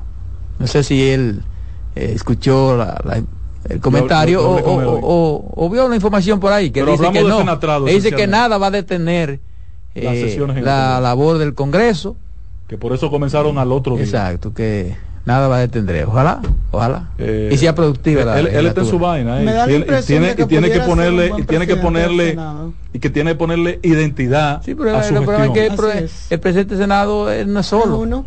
Si los otros no lo ayudan, Sí, pero a, a Ricardo que- Mayete no sé. Ricardo tiene que involucrarme a mí en la, en la en el Congreso de los camioneros que no me han llamado. Ricardo no me han llamado para el Congreso de los camioneros. Bueno, mira ¿Tú una cosa. camiones?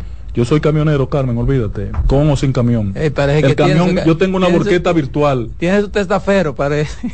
testaperro que tengo. sí, testaferro. y tengo un- una borqueta virtual y esa borqueta la alquilo si tú necesitas. Mira, Qué bien. eh, no sé si ustedes saben que aquí hay periodistas que alquilaban borquetas para, para transportar basura a los ayuntamientos, pero eran borquetas virtuales, por eso es que hago la referencia.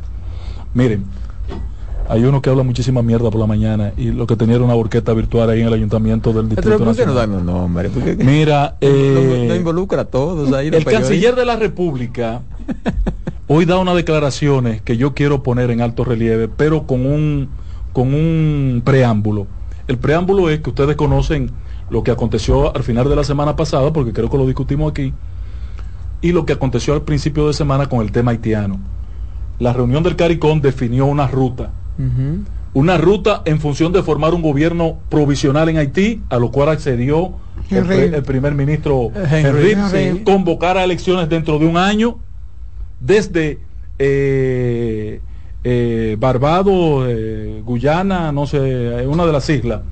Él partió directo a, a Kenia y hoy firmó ya el requisito que ponía la justicia keniana para mandar los mil policías. La embajadora Thomas ante Naciones Unidas que estaba en el en el cónclave de Cari- en cónclave de Caricón junto a Blinken, que dio una declaración extraordinaria a Blinken respecto del asunto haitiano y la prioridad que le pone Estados Unidos a Haití, que parece que el movimiento de ficha ha jugado un papel importantísimo. el movimiento de ficha que está haciendo Estados Unidos en Haití está dando resultados. Amén de un acontecimiento que se dio hoy en Haití, que es que el señor Barbecue anunció que ellos también están preparados para Y se recibir- están uniendo las bandas. Se ¿Usted ha están- una coalición de sí, bandas. una coalición. Se están- Coalición de eh, bandidos. Una alianza están haciendo. No, no, alianza no. ¿Eh? Alianza no. No, no, eso no, No, son no, alianzas. Esas son Ese es un agrupamiento, un agrupamiento. de bandidos, de bandidos en Haití ¿Y cuál es la diferencia? que parece que se están organizando para confrontar las fuerzas policiales que lleguen desde Kenia y desde Eh, Benín Recuerde que hay, hay diferencia, hay bandidos armados. y bandidos desarmados. sí. Sí, pero en el caso de Haití, no solamente ya vendrían los mil kenianos, hay unos 500 y pico ya de los de las islas del Caribe y también ustedes conocen un país que se llama Benín en el occidente de África. Sí.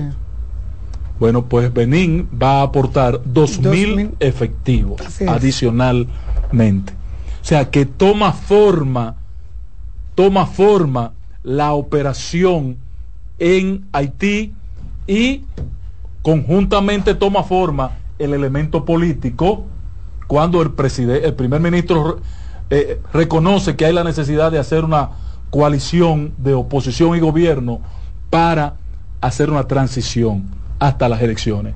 Ahora, ¿qué es lo que quiero resaltar hoy?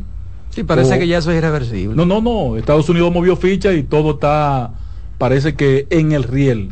Ahora, me sorprendió una declaración del canciller dominicano Álvarez, Roberto Álvarez, hoy. Don Roberto, un abrazo para usted. Don Roberto anunció que en los próximos días se conocerá la realidad de la intervención militar en Haití. Oigan bien, ¿eh? que en los próximos días se conocerá. Y que República Dominicana tendrá una participación económica y militar. ¿Cómo? Y con presencia militar.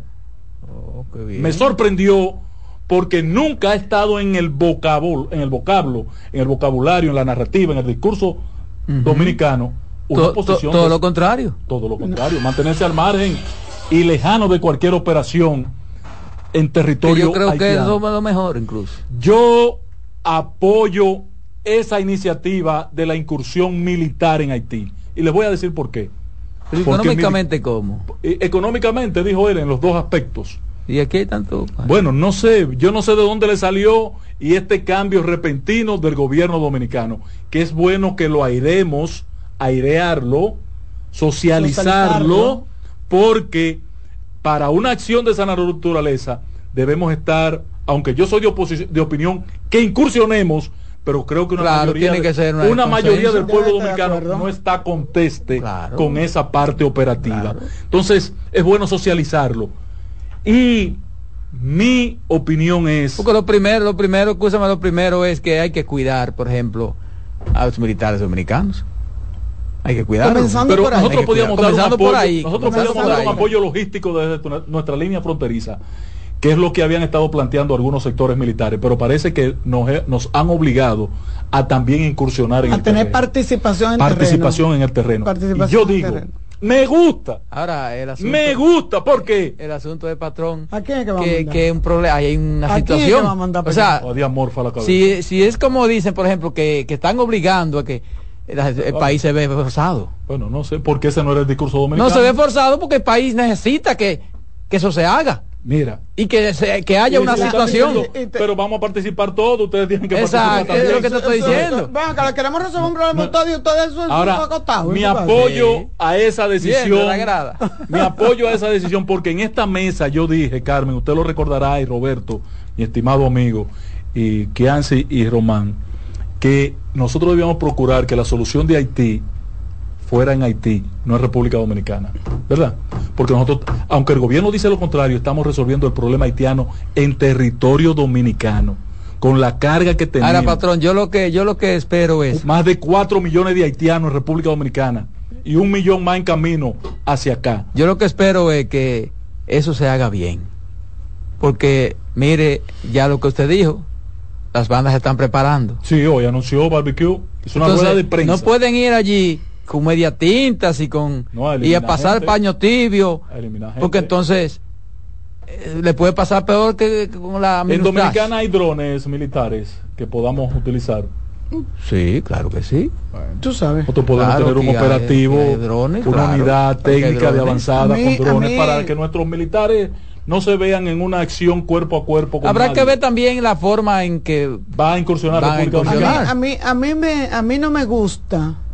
eh, yo no soy, no me gusta ser ave de mal agüero. Pero no te gusta la idea de que entremos por allá. Eh, a mí no me gusta porque orden, yo siento disciplina. que el militar, yo tengo una concepción de lo que es la milicia aquí.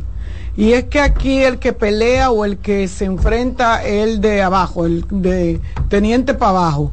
Ah, Después de teniente para arriba, aquí nadie tira un tiro y nadie va a ningún lado a Ahí está- enfrentar ahí está el nada. general Panzú que nunca ha tirado un tiro ni ha Entonces, matado a, a nadie. mí, no yo, yo siento que con la mala experiencia que tuvimos con los militares estos que mandamos en Irak, eh, Sí, pero la creo- mala experiencia ahí fue que no le cubrieron aquí, que no, no, la mala experiencia, no, la beneficios. ma- y llegaron todos locos. Ay, enfermo, y llegaron todos locos.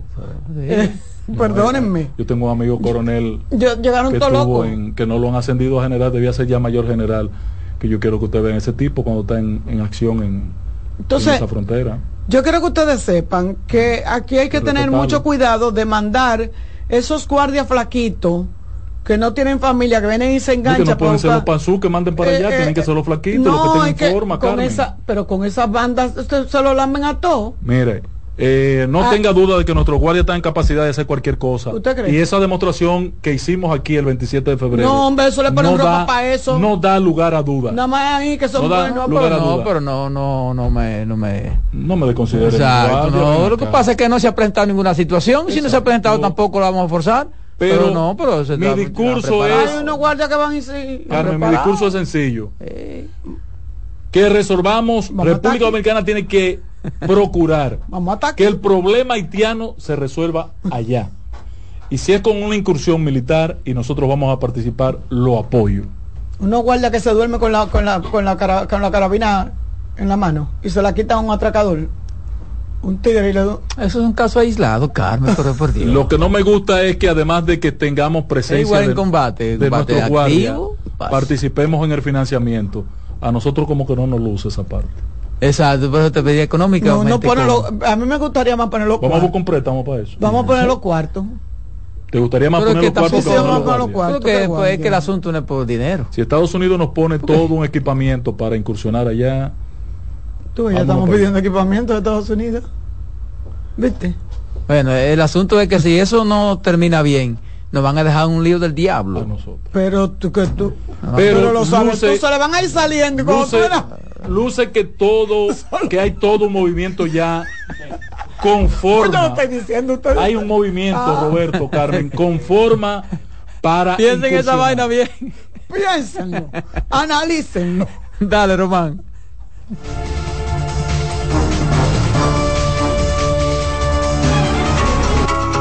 En breve seguimos con la expresión de la tarde. Estás en sintonía con CDN Radio. 92.5 FM para el Gran Santo Domingo, zona sur y este. Y 89.9 FM para Punta Cana. Para Santiago y toda la zona norte en la 89.7 FM. CDN Radio. La información a tu alcance.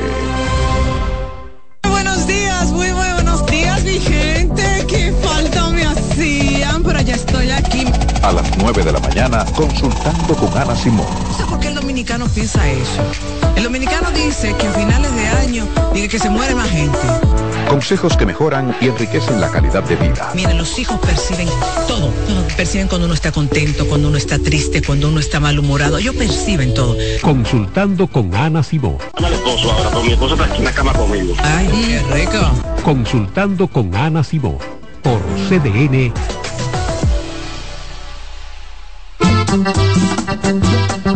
Todos los domingos de 3 a 5 de la tarde, mi cita es con ustedes a través de CDN Radio en La Peña y Trova con Claudio. Aquí estuvo la lluvia y preguntó por ti.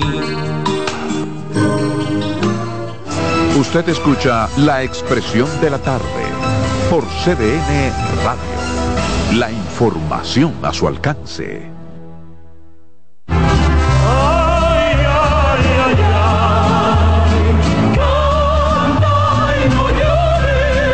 La vida pasa cantando. Canta, si aliviar quieres tu dolor. Cada domingo le invitamos a escuchar La vida pasa cantando, un programa de Logomarca y CDN Radio. Para cantar canciones como esta.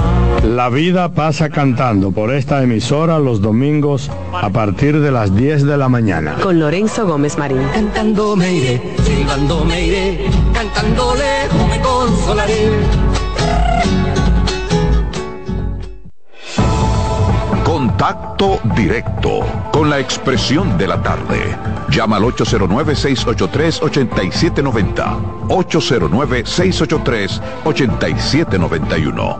Y desde el interior sin cargos, 1-809-200-7777.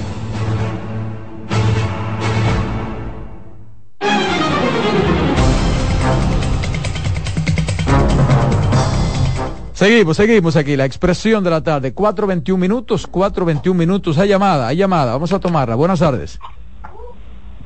Adelante, buenas tardes. Se cayó, vuelve llame, vuelve llame. Pues sí, ese caso de Haití, bueno, vamos a ver que eso lo, lo piensen bien, porque Yo te dije a ti.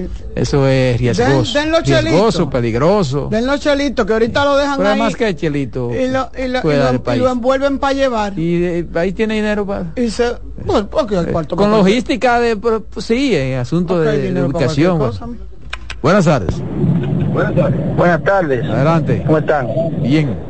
Eh, ese tema de Haití que están tratando, aparte de lo que se ha hablado siempre de, de que el presidente cuando cuando fue la primera vez a hablar del tema haitiano, él no quiso como decir que, que él podía enviar tropas para allá, porque nosotros como vecinos de ellos no podemos, incluso por, por las situaciones que se presentan entre dominicanos y haitianos. Pero ya si la ONU le dio la autorización, pues ya a él no le queda de otra que hacerlo, a pesar de todo. Pero ya que sea responsabilidad de la ONU, no de, no de nosotros. No, yo- Digo lo, yo. lo que pasa es que, que parece que le dijeron, como dijo Roberto, Sí. "Ven acá, tú- ustedes están mandando a buscar gente y ustedes, ¿para cuándo? Exacto. ¿Y ustedes?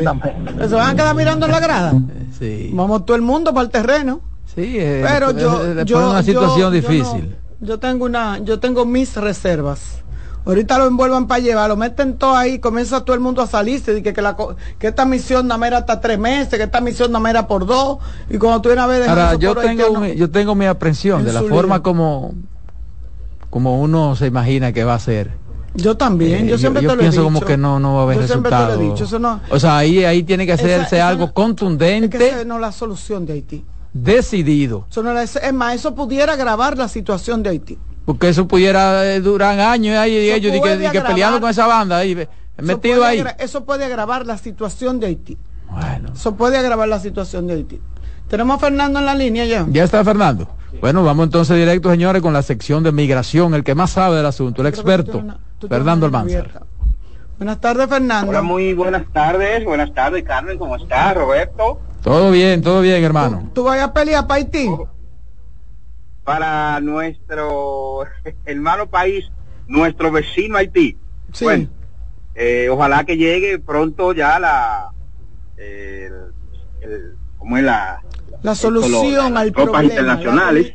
La- la que lo que nos resulta increíble es el financiamiento que dice la ONU para Haití para financiar el primer año esa misión eh, comandada por Kenia es de apenas 653 millones de dólares. Eso es muy poco y cuarto. no aparece.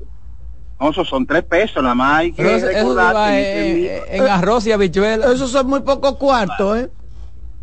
en este preciso momento recuerden que el Congreso de los Estados Unidos que no lo ha logrado aprobar porque justo eh, está unido a restricciones en la política migratoria de Joe Biden o, o ajustes que quieren los republicanos que Joe Biden en la, en la política migratoria o el, el- de- de- del gobierno de Estados Unidos, eh, pero está en agenda ahí eh, 60 mil millones de dólares para Ucrania.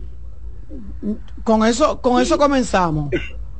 Con eso no, se con los hace 60 algo, mil Fernando. millones de dólares de Ucrania, eh, con eso al revés. Cuando una vez el problema es que convertimos a Haití una cosa tan extraordinaria, invertimos ese dinero, eso sí lo, sí, sí lo invierten directo, porque si se lo dan a ellos, tampoco dan. Exacto. Pero Pero nada, así tenemos es. el problema. Tú sabes, Fernando, que tú que, que trabajas migración y trabajas la parte que tiene que ver con, con tours. eh, Sí. Yo decía en estos días que vi una vez un reportaje que se hizo. Yo he ido a Haití dos veces, tres creo, Sí. eh, a trabajar. eh, y he vi, vi un reportaje turístico de unas zonas muy lindas que tienen ellos, unos callos, de hecho, muy bonitos, Sí. o sea, Haití Todavía de hecho hay una bonita. zona eh, que se llama La Badí, Ujú. eh, que pertenece, bueno, lo gestiona, es casi privado, para decirlo así, es Carnival, Carnival Cruise, los cruceros de Carnival. Ah, y todavía ahí, eh, todavía ahí van eh, cruceros, todavía en Ahí, esta... no se, ahí en esa gente no se dan cuenta de nada, es otro mundo. No, no, no, eso es un espacio eh, hermoso, privado, como lo tiene Carnival, por ejemplo, en, en, en Cayo Cay, en las Bahamas, también tiene otro lugar así. Eh, y entonces ahí tienen tirolina, tienen una sección de playa, tienen un área hermosa eh, de piscinas adaptadas. Eh, pero sí, en Haití igual que no debemos olvidar que al fin y al cabo somos una misma isla, eh, que hay una división eh, política, que las divisiones políticas son verdad diseñadas por los seres humanos. Eh, un, un- un ave no pregunta si va a cruzar de Haití a República Dominicana Sí. si tiene visa o si puede pasar, simplemente cruza, ¿verdad? Exacto. Eh, y el, pero en Haití hay muchos recursos. Lógicamente nosotros, y no es porque, ¿verdad? Eh, eh, soy eh, dominicano, nosotros tenemos mucho, mucho más, mucho más eh, recursos que ellos desde el punto de vista turístico, porque las playas de nosotros son mejores. Pero ellos sí tienen también buenas playas, no son tantas como la de la República eh, Dominicana, y tienen muchísimas cosas interesantes. Lo que sucede es que carecen de algo básico, o sea, nadie donde hay inseguridad va a hacer turismo. Entonces, hasta que ese país nos tenga un Además, mínimo de ¿Y qué papel juega ahí, Fernando, el asunto de la fémina? de las féminas eh, haitianas. Sí. No es un producto, eh, eh, es un es algo importante también como la como aquí, aquí ha habido eh, una. No, yo me una refiero que sí masiva. atrae turismo, qué sé yo. No, claro, sí, igual que aquí, eso es lo que quiero decir, por supuesto.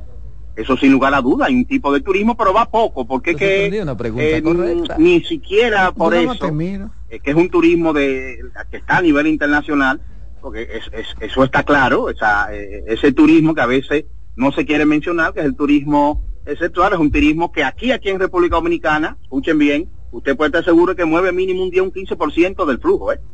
Lo que pasa es que nadie habla de eso, porque no es bueno hablarlo. Ah, tú lo ves. pero mueve, playa, se mueve un montaña. 10. Eh, no, eh, pero por supuesto, pero ven mueve un acá. 10 en 15% de flujo. Y le voy a decir algo, yo que trabajo en el mundo del turismo, el turista que viene soltero solo, Ay. eh, viene también en busca del amor. Oh, pero claro. Ay, qué rico. Tú sí lo dijiste lindo. En busca del incluyendo el amor. turismo. Eh, Sí, para decirlo bonito. Tú lo dijiste Eh. lindo. Sí, incluyendo aquellas que y cuando hablo no solo solo, hablo también, por ejemplo, grupos, pequeños grupos, por ejemplo, grupos de jóvenes, eh, jóvenes tanto masculinos como femeninos. también. Exacto. ¿Por qué? Porque el turista, recuerden que cuando uno va de turista a un país, tiene algo extraordinario que no lo tiene en el país de uno. ¿Ustedes saben qué? Nadie me conoce. Anonimato. Y por lo tanto, No, la gente cree que tú eres gran cosa. No, y aquí viene otras cosas, ¿eh? Y ahí es lo importante. El anonimato le da al turista la oportunidad de hacer cosas que en su país no hiciese. Oh, pero. Eh, entonces, o aquí, uy, Las mujeres que te rechazan aquí y allá están contigo. O al revés, usted se puede encontrar allá una, una catedrática universitaria, toda una eminencia de una universidad, y cuando ven aquí está con un moreno, tranquila, ahí, Sí. disfrutando su semana, sus 10 días, ¿eh? Así es. tranquilamente disfrutando sus vacaciones y cuando vuelve a Francia, cuando vuelve a Alemania, cuando vuelve a Canadá, cuando Vuelve a ser la catedrática. La catedrática formal, una mujer distinguida, porque esto Ustedes no le quita buenos, no. distinción. Ustedes no son buenos. Vamos a hablar, vamos a hablar de migración. ¿Eso es migración? Sí, sí, sí. eso eh, eh, y es turismo y es visado también, aunque ellos la mayoría no necesitan. Bueno, noticias de esta semana importante. Eh, Canadá, bueno, pues sigue, observo, con su política, este año Canadá ha iniciado con una política de restricción en lo que tiene que ver en los aspectos consulares y migratorios. Quizás, porque aunque no suena tanto como Estados Unidos, pero en Canadá también hay mucha presión al gobierno actual de Justin Trudeau, mucha presión como tiene el gobierno de Joe Biden con el tema de la migración y mucha queja. De hecho, por ejemplo, la región de Quebec, la región francófona en Canadá, no le saca el guante a, a Justin Trudeau con todo lo que tiene que ver con la migración. Y casi todas las provincias, que son el equivalente de, la, de los estados, allá le llaman provincia, pero también funciona federal como Estados Unidos, aunque le llamen provincia, son estados también, se le están quejando por la presión que está ejerciendo el increíblemente rápido crecimiento demográfico basado en la inmigración. O sea, no es tanto por la migración en sí, ah, vamos a decir así, no hay un concepto de satanizar, condenar, demonizar la migración como hay un segmento eh, de la sociedad y de la política estadounidense que sí lo hace. No, en Canadá es, oye, no puedo eh, eh, eh, recibir a estas miles de personas al mismo tiempo en la ciudad, porque eso presenta, eso representa una presión eh, desde el punto de vista de la vivienda que no hay, eso representa una presión desde el punto de vista de la salud, eso representa una presión desde el punto de vista de la educación que nosotros no podemos suplir con esa rapidez.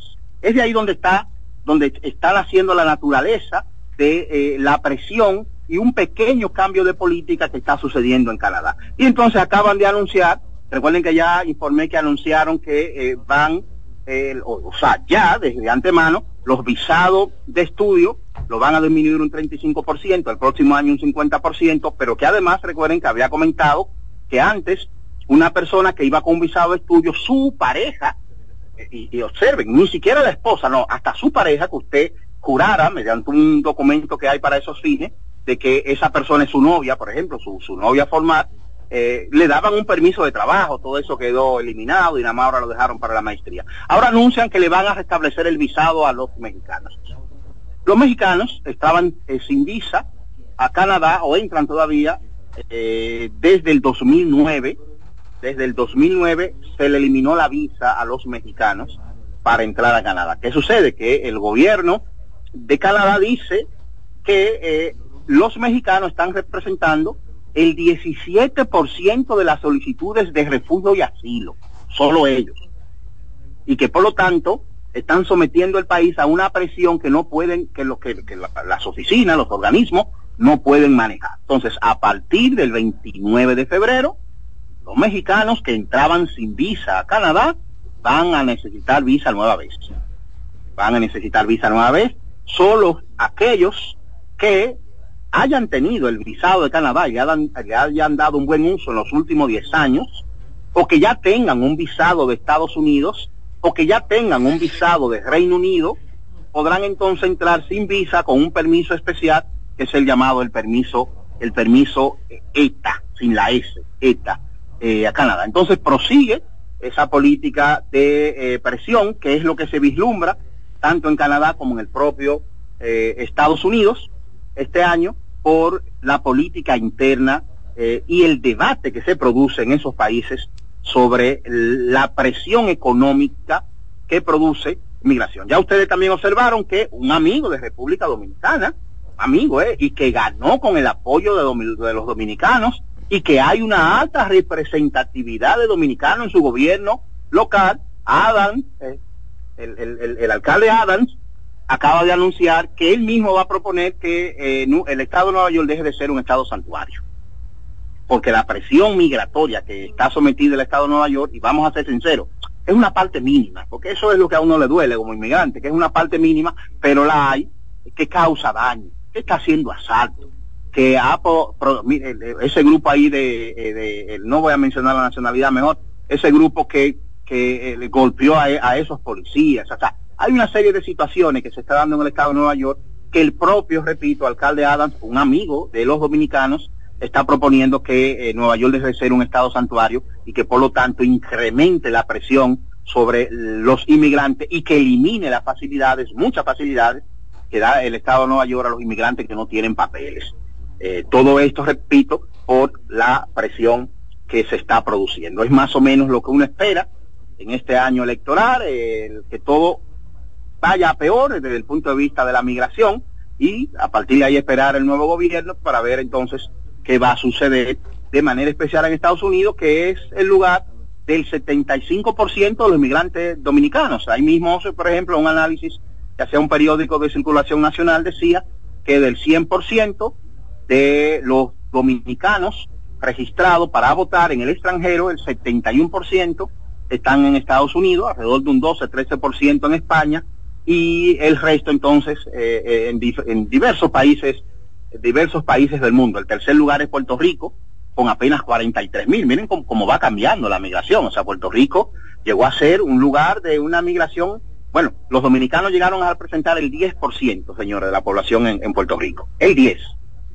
Y miren ya por dónde vamos, apenas 43 mil votantes hay eh, en Puerto Rico. También, y antes de concluir, visados. Fechas de los visados, disponibilidad para el que no escucha y eh, se quiere planificar y saber. Bueno, Estados Unidos, las visas común y corriente, sin cambio, ahora mismo están para noviembre, la- las citas, para el mes de noviembre. O sea que estamos en marzo, estamos hablando de unos ocho meses de espera sin, si, uno, si uno no logra cambiar la cita. En Canadá, eh, la respuesta está durando, porque así que hay que verlo como respuesta, porque la solicitud es a través de Internet.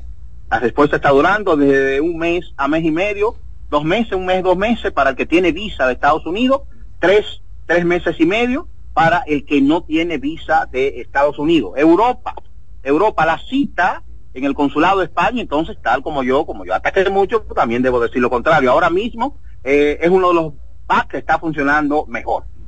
Sí, porque también hay, hay que decir, ¿verdad? Eh, las cosas como son. Ahora está funcionando mucho mejor y es el lugar del visado Schengen donde usted más rápido consigue una cita. En este momento están para cinco o seis semanas. O sea que si usted solicita hoy primero de marzo, puede conseguir eh, entre inicio de abril a la tercera semana de abril. En Francia no hay casi cita. Están publicando muy pocas y las citas están para junio, la que aparece, mes de junio, para el visado Schengen. En Suiza están para el mes de abril, en este momento, el mes de abril. Y para el Reino Unido, para el Reino Unido, para mencionar así de los países quizás eh, más interesantes para algunos dominicanos, entonces también el proceso es a través de Internet y luego que usted deposita la respuesta prácticamente la tiene en unas seis semanas como mucho, y a veces hasta, hasta en menos, a veces en un mes, o sea que funciona, funciona bastante bien. Eh, los otros países recuerden que nos siguen visa a nosotros, aquí por ejemplo está Argentina, que eh, el, el visado de Argentina, que por supuesto también uno de los visados más caros, uno de los visados eh, más caros que el de Estados Unidos. Estados Unidos son, ¿verdad? 185, en Canadá calculen unos 150 dólares americanos, en Europa eh, son unos, eh, son 80 euros, más los gastos de gestión del centro, póngale 20 euros más, re- redondelo en 100, y en Argentina estamos hablando de unos 250 dólares. Unos 250 dólares la solicitud. O sea que nada más para solicitar hay que tener dinero, ¿verdad, Roberto? Fernando, Fernando, una pregunta. Sí. Tú sabes que se, da, Sí. se dio el caso, se está dando el caso de que la gente que solicitó visa en, hace un tiempito eh, duraron hasta un año para poder ir a- al consulado. Sin embargo, tú llenaste el formulario el día que la solicitaste, pusiste tus datos, eh, los recientes. Pero hay gente que los datos le han cambiado, o quizá cambiaron de trabajo, o no. Ah, en su vida ha- se ha producido algún cambio que ha tenido, que no está en el, en el, yo tuve un Claro. caso de alguien que era muy diferente el, que el formulario que llenó en la primera vez y la- tuvo que llenar otro. Eso, eso, Así es. eso le trajo como consecuencia que se la negaron. Me imagino que fue por eso, porque ya ellos tenían un No, no. Puede ser que sí, pero los dos formularios, el, el- el- el- el- el consulado tiene acceso a los dos. Y el propio consulado recomienda que si alguna información cambia, importante, relevante, usted lo informe y la única manera de informarlo es a través es a través de que eso otro, es algo eh, otro lógico, Fernando, porque si cuando Ahora, yo solicité era casado y ya no lo soy, tengo que cambiarlo. Eso, eso es lo que quiero, o al revés, soy, O soltero.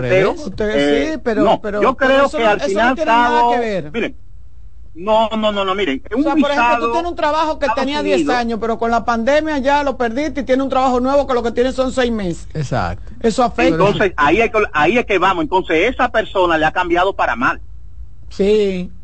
no para bien. Entonces, ahora ahí es que viene. Ahora esta persona tiene un perfil más bajo que antes.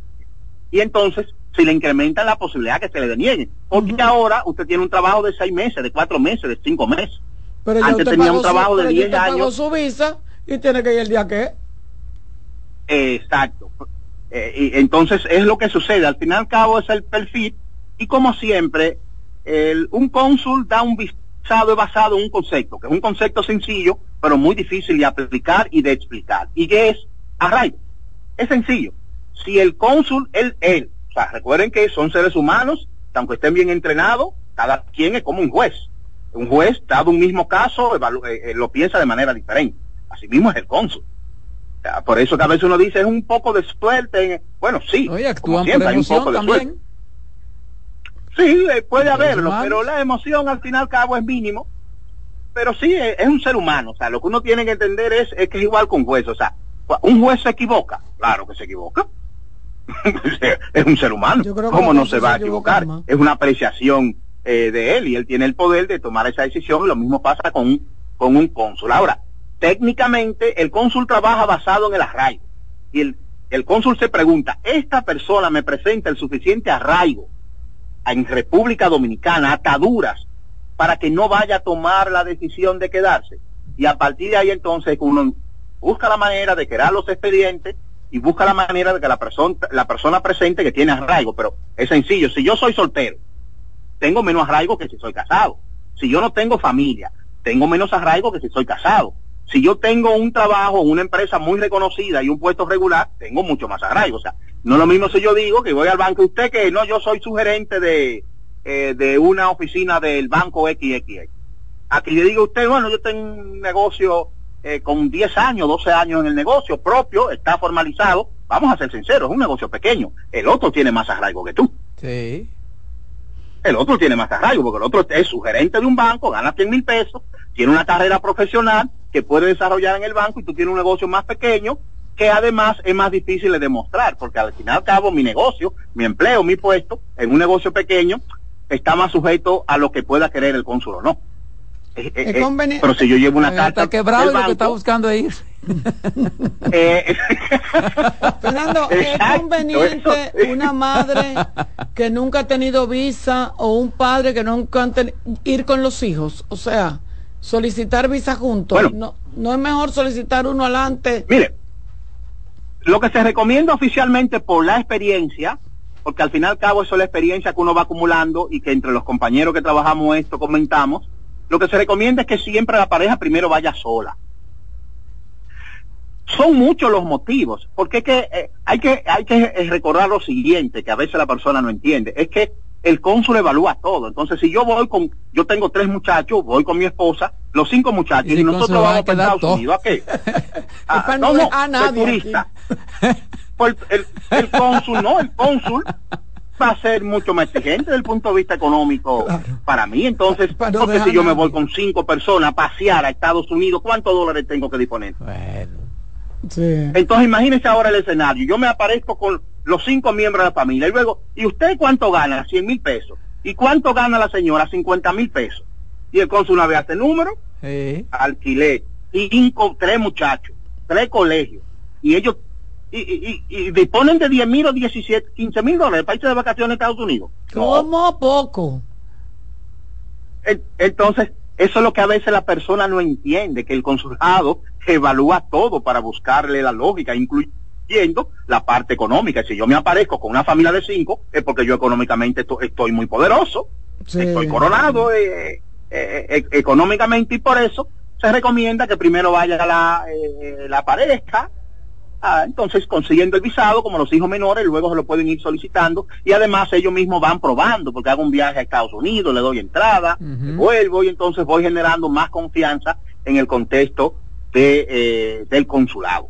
De, de, ahí, de ahí realmente es que viene la recomendación, que es mejor que primero vayan la, eh, la pareja, pero ojo, si yo soy medio potentado y tengo 10 muchachos, yo me puedo ir, eh, llegar en un autobús allá en el consulado. Exacto. Sí, yo llego con mi autobús y digo, no, ¿y qué son estos? No, no, mire, esos son 10 hijos míos, esa es mi esposa, esa es porque usted sabe que como dominicano al fin, ningún hombre dominicano que tenga 10 hijos lo tiene con, con una mujer. Exacto. Ninguno. ¿eh? Hay dos, hay dos o tres que están de, de, de fuera, o fueron antes o son Eh, después. Exacto, entonces mire, yo, esta es mi esposa y este ya tengo tres con mi esposa, pero eh, ella es mi ex y este es mi ex, que doy y doy y doy, y aquí entonces somos 21. Y- pero vaya, sí, sí, sí, porque bueno, aquí, mira ahí, yo soy un potentado Exacto.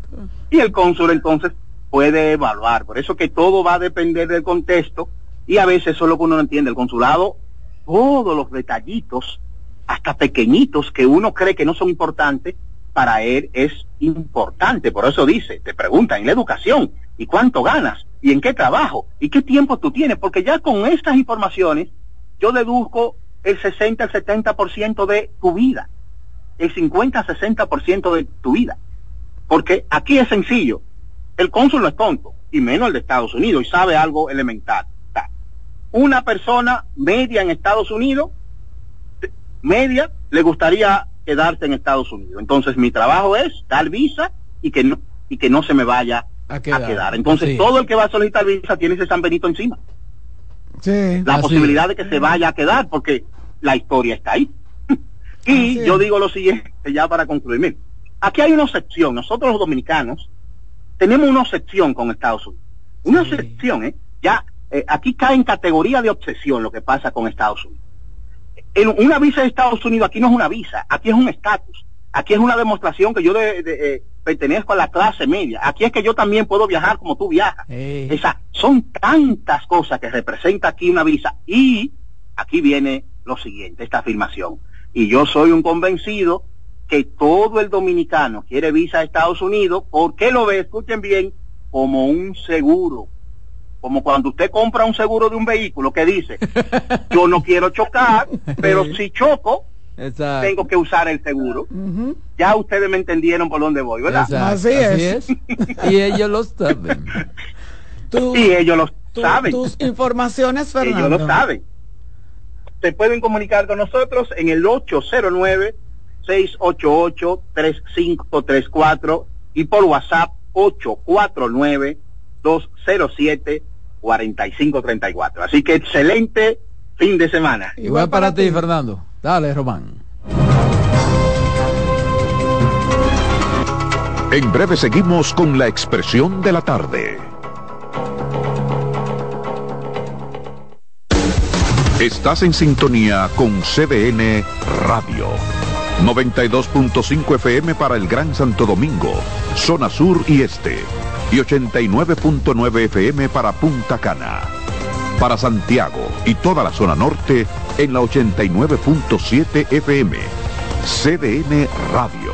La información a tu alcance. Un ama de casa, una periodista, un reportero y un productor comparten la mesa para servirnos todas las informaciones y el entretenimiento que caben en el plato del día. De lunes a viernes a las 12 del mediodía, estamos seguros que vamos a dejarte sin vida información y buenas conversaciones. Buen provecho.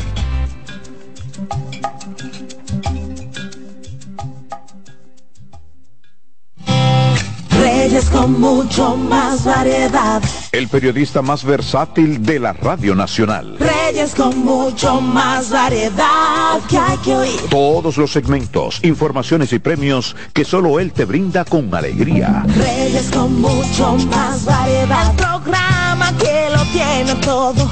Oh. Reyes Guzmán con mucho más variedad a las 2 por CDN Radio. Lo que hay que oír.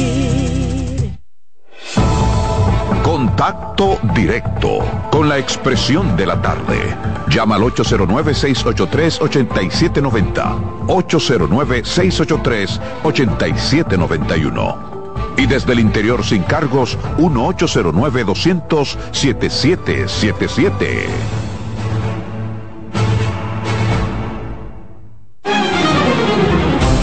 Aquí estamos, aquí estamos ya en la parte final. 449, comentario de la voz femenina. Carmen Coriel. Gracias Roberto, gracias, de verdad un placer inmenso estar en contacto con todos nuestros amigos Radio Escucha, con los que hemos participado de mucha, de mucha información hoy, mucho, mucha interacción. Miren, óiganme, y mírenme también, porque estamos por el streaming, es que se dicen, ¿verdad Sí, que sí? streaming. Yo estoy fina. Streaming. Eh, yo hace algunos días que quería referirme a unas declaraciones, a una rueda de prensa que había dado el defensor del pueblo, Pablo Ulloa, con relación a un, a un resumen, a un análisis, a un estudio de cinco que él va a presentar, no sé para qué, tanto, sobre las cárceles del país y el sistema penitenciario.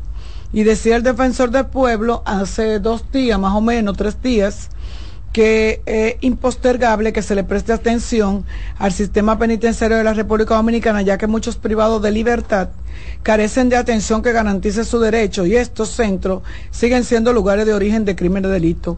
Descubrió el agua, el agua tibia, Pablo Que Ulloa. le, le- le ha estado, en los Pa- últimos días le he estado escuchando la expresión de la tarde. creo. Descubrió el agua tibia, el helado en palito, decía en mi casa.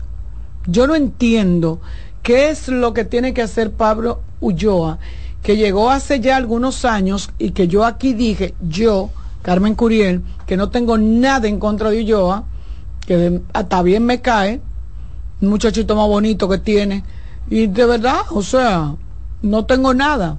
Ahora, entendí que con toda la expectativa que se creó con su designación, cuando quitaron a doña Zoila, nosotros íbamos a tener todos los problemas resueltos desde, desde la Defensoría del Pueblo. Sin embargo, Pablo se encargó de ir a algunos lugares y se quedó eso ahí.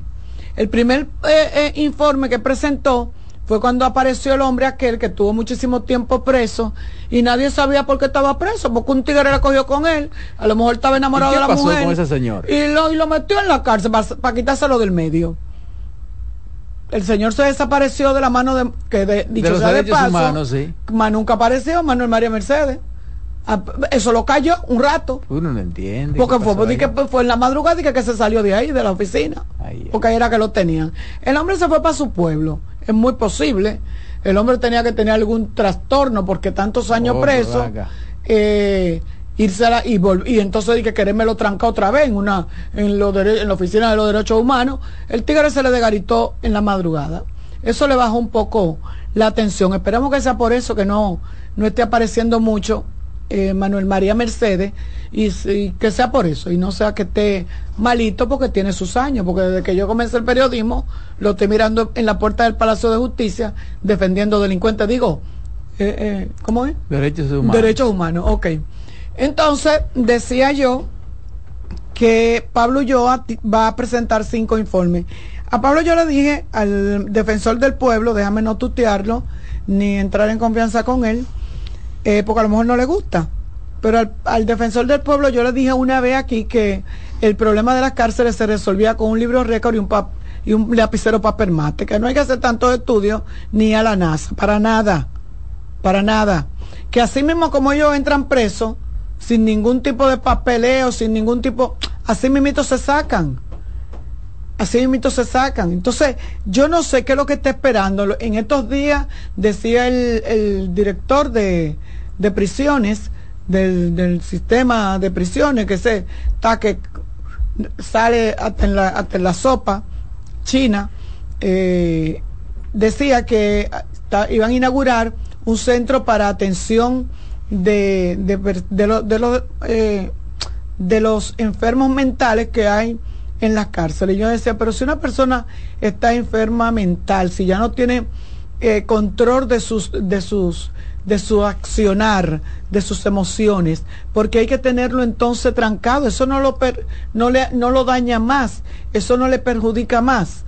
Pero así como ese, hay muchísimos más que están enfermos de otra cosa. Y el, y el, el, mismo Pablo Ulloa hizo un estudio y dijo de la cantidad de personas enfermas que se encuentran en los centros penitenciarios. Yo no sé qué es lo que estamos esperando. De verdad que no. Yo no sé qué es lo que se está esperando con las cárceles del país, la remoción. Tú encuentras que tienen unas cárceles que son para los privilegiados, no son para los que se portan bien, que nadie se porta bien. Yo no sé a quién es que le toca estar en un sitio o a quién es que le toca a otro. El nuevo sistema penitenciario tiene uno- una- unos eh, en aras nacionales, tienen otros, y esos son casitas, y tú lo ves que tienen huertos, y siembran, y viven una vida normal. Entonces, pero yo no sé a quiénes son que le tocan esos. Ya me estoy loca porque me expliquen qué, cuáles son los, los- los delitos que tú cometes que te pueden llevar a tener esa cierta comodidad en los nuevos en el nuevo sistema penitenciario. Yo creo que deberían de ser todos, pero aquí hay una retranca con eso y vuelvo y digo y un interés de que nada se resuelva y decían decían la misma gente de la telefónica que el problema de los de, de- de la llamada y eso no se van a resolver por el negociazo que tienen en las cárceles. Yo voy a seguir el lunes Pero hablando él mismo lo dijo que no hay voluntad para eso. y no hay voluntad. Entonces yo yo voy a seguir hablando el lunes de esto porque nos tenemos que ir porque ya llegó el tiempo de la, de la gente. Sí, la voz del fanático en breve, señor, no se lo pierdan.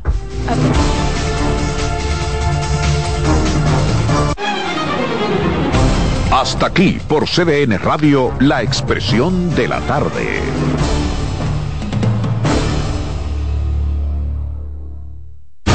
Escuchas CDN Radio, 92.5 Santo Domingo Sur y Este, 89.9 Punta Cana y 89.7 toda la región norte.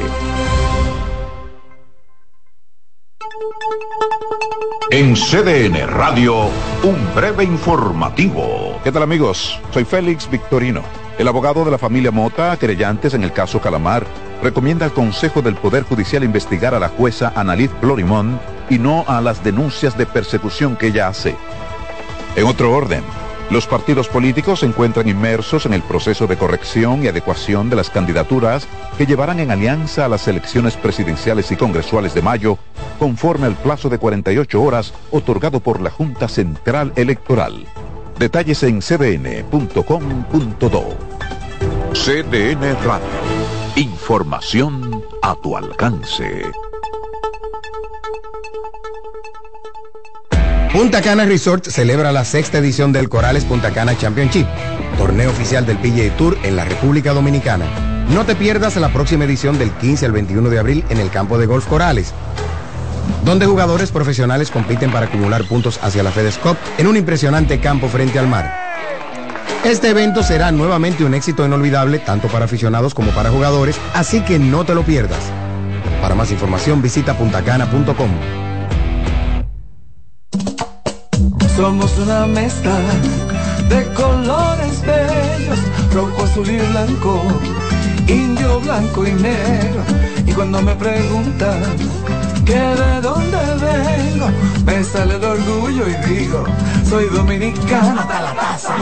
Que nos una más que el orgullo que llevamos, tomando mi café Santo Domingo, pues soy dominicano hasta la taza. No hay nada que nos identifique más como dominicanos que nuestro café Santo Domingo. Tomando mi café Santo Domingo, pues soy dominicano hasta la taza. El liderazgo de CDN se erige con fuerza, marcando 26 años como el pilar informativo de la República Dominicana. Desde 1998 hemos situado a nuestros espectadores en la primera fila de cada evento relevante, proporcionando una ventana esencial para mantenerlos debidamente informados. En este 2024 venimos minuto a minuto con Fitur 2024, con la Serie del Caribe, con la rendición de cuentas del Poder Ejecutivo, con las elecciones municipales, también las presidenciales, con la cobertura por aire, mar y tierra de Semana Santa. Además, la asamblea del 16 de agosto y todo, absolutamente todo lo que sea noticia, lo recibirás instantáneamente aquí en el líder indiscutible en coberturas, CDN. 26 años junto a ti. Por eso somos el canal de noticias de los dominicanos. César Suárez Pisano se enorgullece en presentar por primera vez en el país Lucero y Mijares. Mijares y Lucero. Lucero y Mijares, dos de los más grandes, exitosos y populares artistas mexicanos en un espectáculo lleno de pasión, amor, desamor, con una energía explosiva y siempre amigos. Sábado 6 de abril, Sala Carlos Piantini del Teatro Nacional, 8.30 de la noche. Boletas a la venta ya. Huepa Ticket, Supermercados Nacional y Jumbo. Invita CDN. La sirena, más de una emoción, presenta. Actualízate en CDN Radio. Anthony Davis consiguió 40 puntos y contribuyó con la última canasta para que los Lakers en tiempo extra vencieran a Washington Wizards 134 por 131 y extendieran a 13 derrotas la racha de los Wizards. LeBron James anotó 31 puntos y atinó un triple clave en el alargue para los Lakers que nunca lograron alejarse de un equipo que atraviesa una campaña terrible. LeBron con estos 31 puntos se colocó solo a 9 de llegar a 40 mil en su carrera en grandes ligas. Recuerda seguirnos en nuestras redes sociales Recuerda seguirnos en nuestras redes sociales, arroba CDN Radio, tanto en X como en Instagram. Deportivas, Manuel Acevedo. Actualízate en CDN Radio. La información a tu alcance. La sirena, más de una emoción, presentó. Aviso. Nuestros precios siempre bajos en miles de productos están aquí para quedarse. No hay prisa. Tómate tu tiempo. Estarán aquí todos los días. Precios bajos todos los días. Resuelto. En La Sirena. Más de una emoción. En CDN Radio, la hora 5 de la tarde. Desde ahora y hasta las 7 de la noche se escucha tu voz y un equipo de expertos comenta y analiza todo lo relacionado al mundo de los deportes. La voz del fanático. El primero interactivo de deportes y el más entretenido. La voz del fanático por CDN Radio.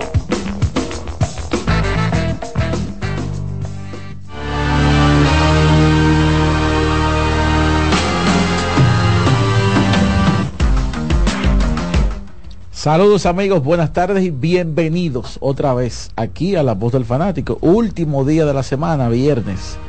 Viernes que esperemos sea tranquilo, que Alex Luna no se alborote ni nada por el estilo. Y pasaremos dos horas aquí de puro contenido deportivo y chispeando algunas otras cosas como es costumbre aquí en La Voz del Fanático. Y como siempre, la estrella de los viernes ya nos acompaña. Yo espero que que traiga, que traiga ¿verdad? un ranking, pero ya estamos, ya estamos en, bueno, estamos en marzo ya y no hemos escuchado muchos rankings. ¿Cómo Así que el pueblo está ávido de un top 10 tuyo eh, que impacte. ¿Viniste iluminado? Es que yo siempre, antes que todo, la buenas tardes, Iván, Daniel, Ali, los muchachos aquí en cabina. Fíjate que ni te presenté, ya la gente sabe quién que eres tú, Marco. Pero yo no soy estrella. Yo soy a mí, No, los viernes aquí, esto es suyo, los viernes. Una vez me dijo a mi Así que- Pelé que la humildad engrandece al hombre. Me lo Así que rompa ahorita. Oye. No, que va. Hoy no arranque, por cierto. Ah, ¿Qué? No, pero. ¿Y qué hace este hombre? No, como que qué hace aquí. ¿Qué te falta de respeto, señor? No, espérate así. Pero no. ¿cuántos rankings usted ha hecho, señor Sánchez, en, este 2023? Hice el de MLB, que me la adelanté a... Uno, hice el de la. Grande Liga, me la adelanté a ellos, coincidieron conmigo en la mayoría de los casos. Pero, ¿cómo fue la frase que usted dijo de pelea ahora mismo? Porque usted como que se le olvidó rápido. Pelé me dio en una ocasión, cuando tuve la dicha de conocerlo en el aeropuerto de las Américas, 1977. Ajá. Humildemente. Humildemente. Humildemente. Pelé, Ah, yo usted le vendió un perfume a Pelé, ¿no? Christian Dior. Jamás olvidaré ese momento. Momento que marcó mi vida. me dijo Pelé, yo le dije Pelé, ¿por qué Es te- así, mira, eh, eh, óyeme, eh, eh, Daniel, no te rías. La tuya, la tuya la marcó Josh Richardson en Miami. y, la de, y la de él la marcó. Yo le pregunté a Pelé por qué está tan humilde. Me dijo, mientras más, mientras más famoso sea usted, sea más humilde, como Dios manda en la tierra. Ok. Me lo dio un ícono del planeta. Ale, buenas tardes. Buenas tardes. Señores, buenas tardes para todos. Oye, hay un derroche de humildad el día de hoy aquí en La Voz del Fanático. A mí me gustaría que en algún momento Daniel cuente la historia de cómo fue que él dio con Josh Richardson. Porque, Iván, yo no sé si tú has visto, eh, tú vas a una tienda y ves esos trajes carísimos y comienzas a desfilar por esas vitrinas y tú dices, wow, ese se ve bien, en esta, en esta percha se ve bien. Y tú comienzas a preguntar el, el precio y cuesta cinco veces lo que tú tienes en tu presupuesto. Y comienzas a buscar eh, mejorías en el precio. A ver, y ese, cuesta menos, pero está en tanto, todavía está muy caro. Hasta que te toca salir con una sola prenda y era un traje completo que tú estabas buscando. Así mismo le pasó al, al señor Daniel Araujo, que fue con la ilusión de retratarse con Bayama, con Van Adebayo, con toda esa gente grande eh, del baloncesto de la NBA, pero fue por oro y encontró cobre. Un par de medias se llevó. a todo el cuerpo técnico y a todo el que sintoniza la voz del fanático. Nada, fuimos como fanáticos al Casella Center, estadio del conjunto de los eh, Miami Heat, a un partido de San Antonio contra Miami. Justamente el Casella Center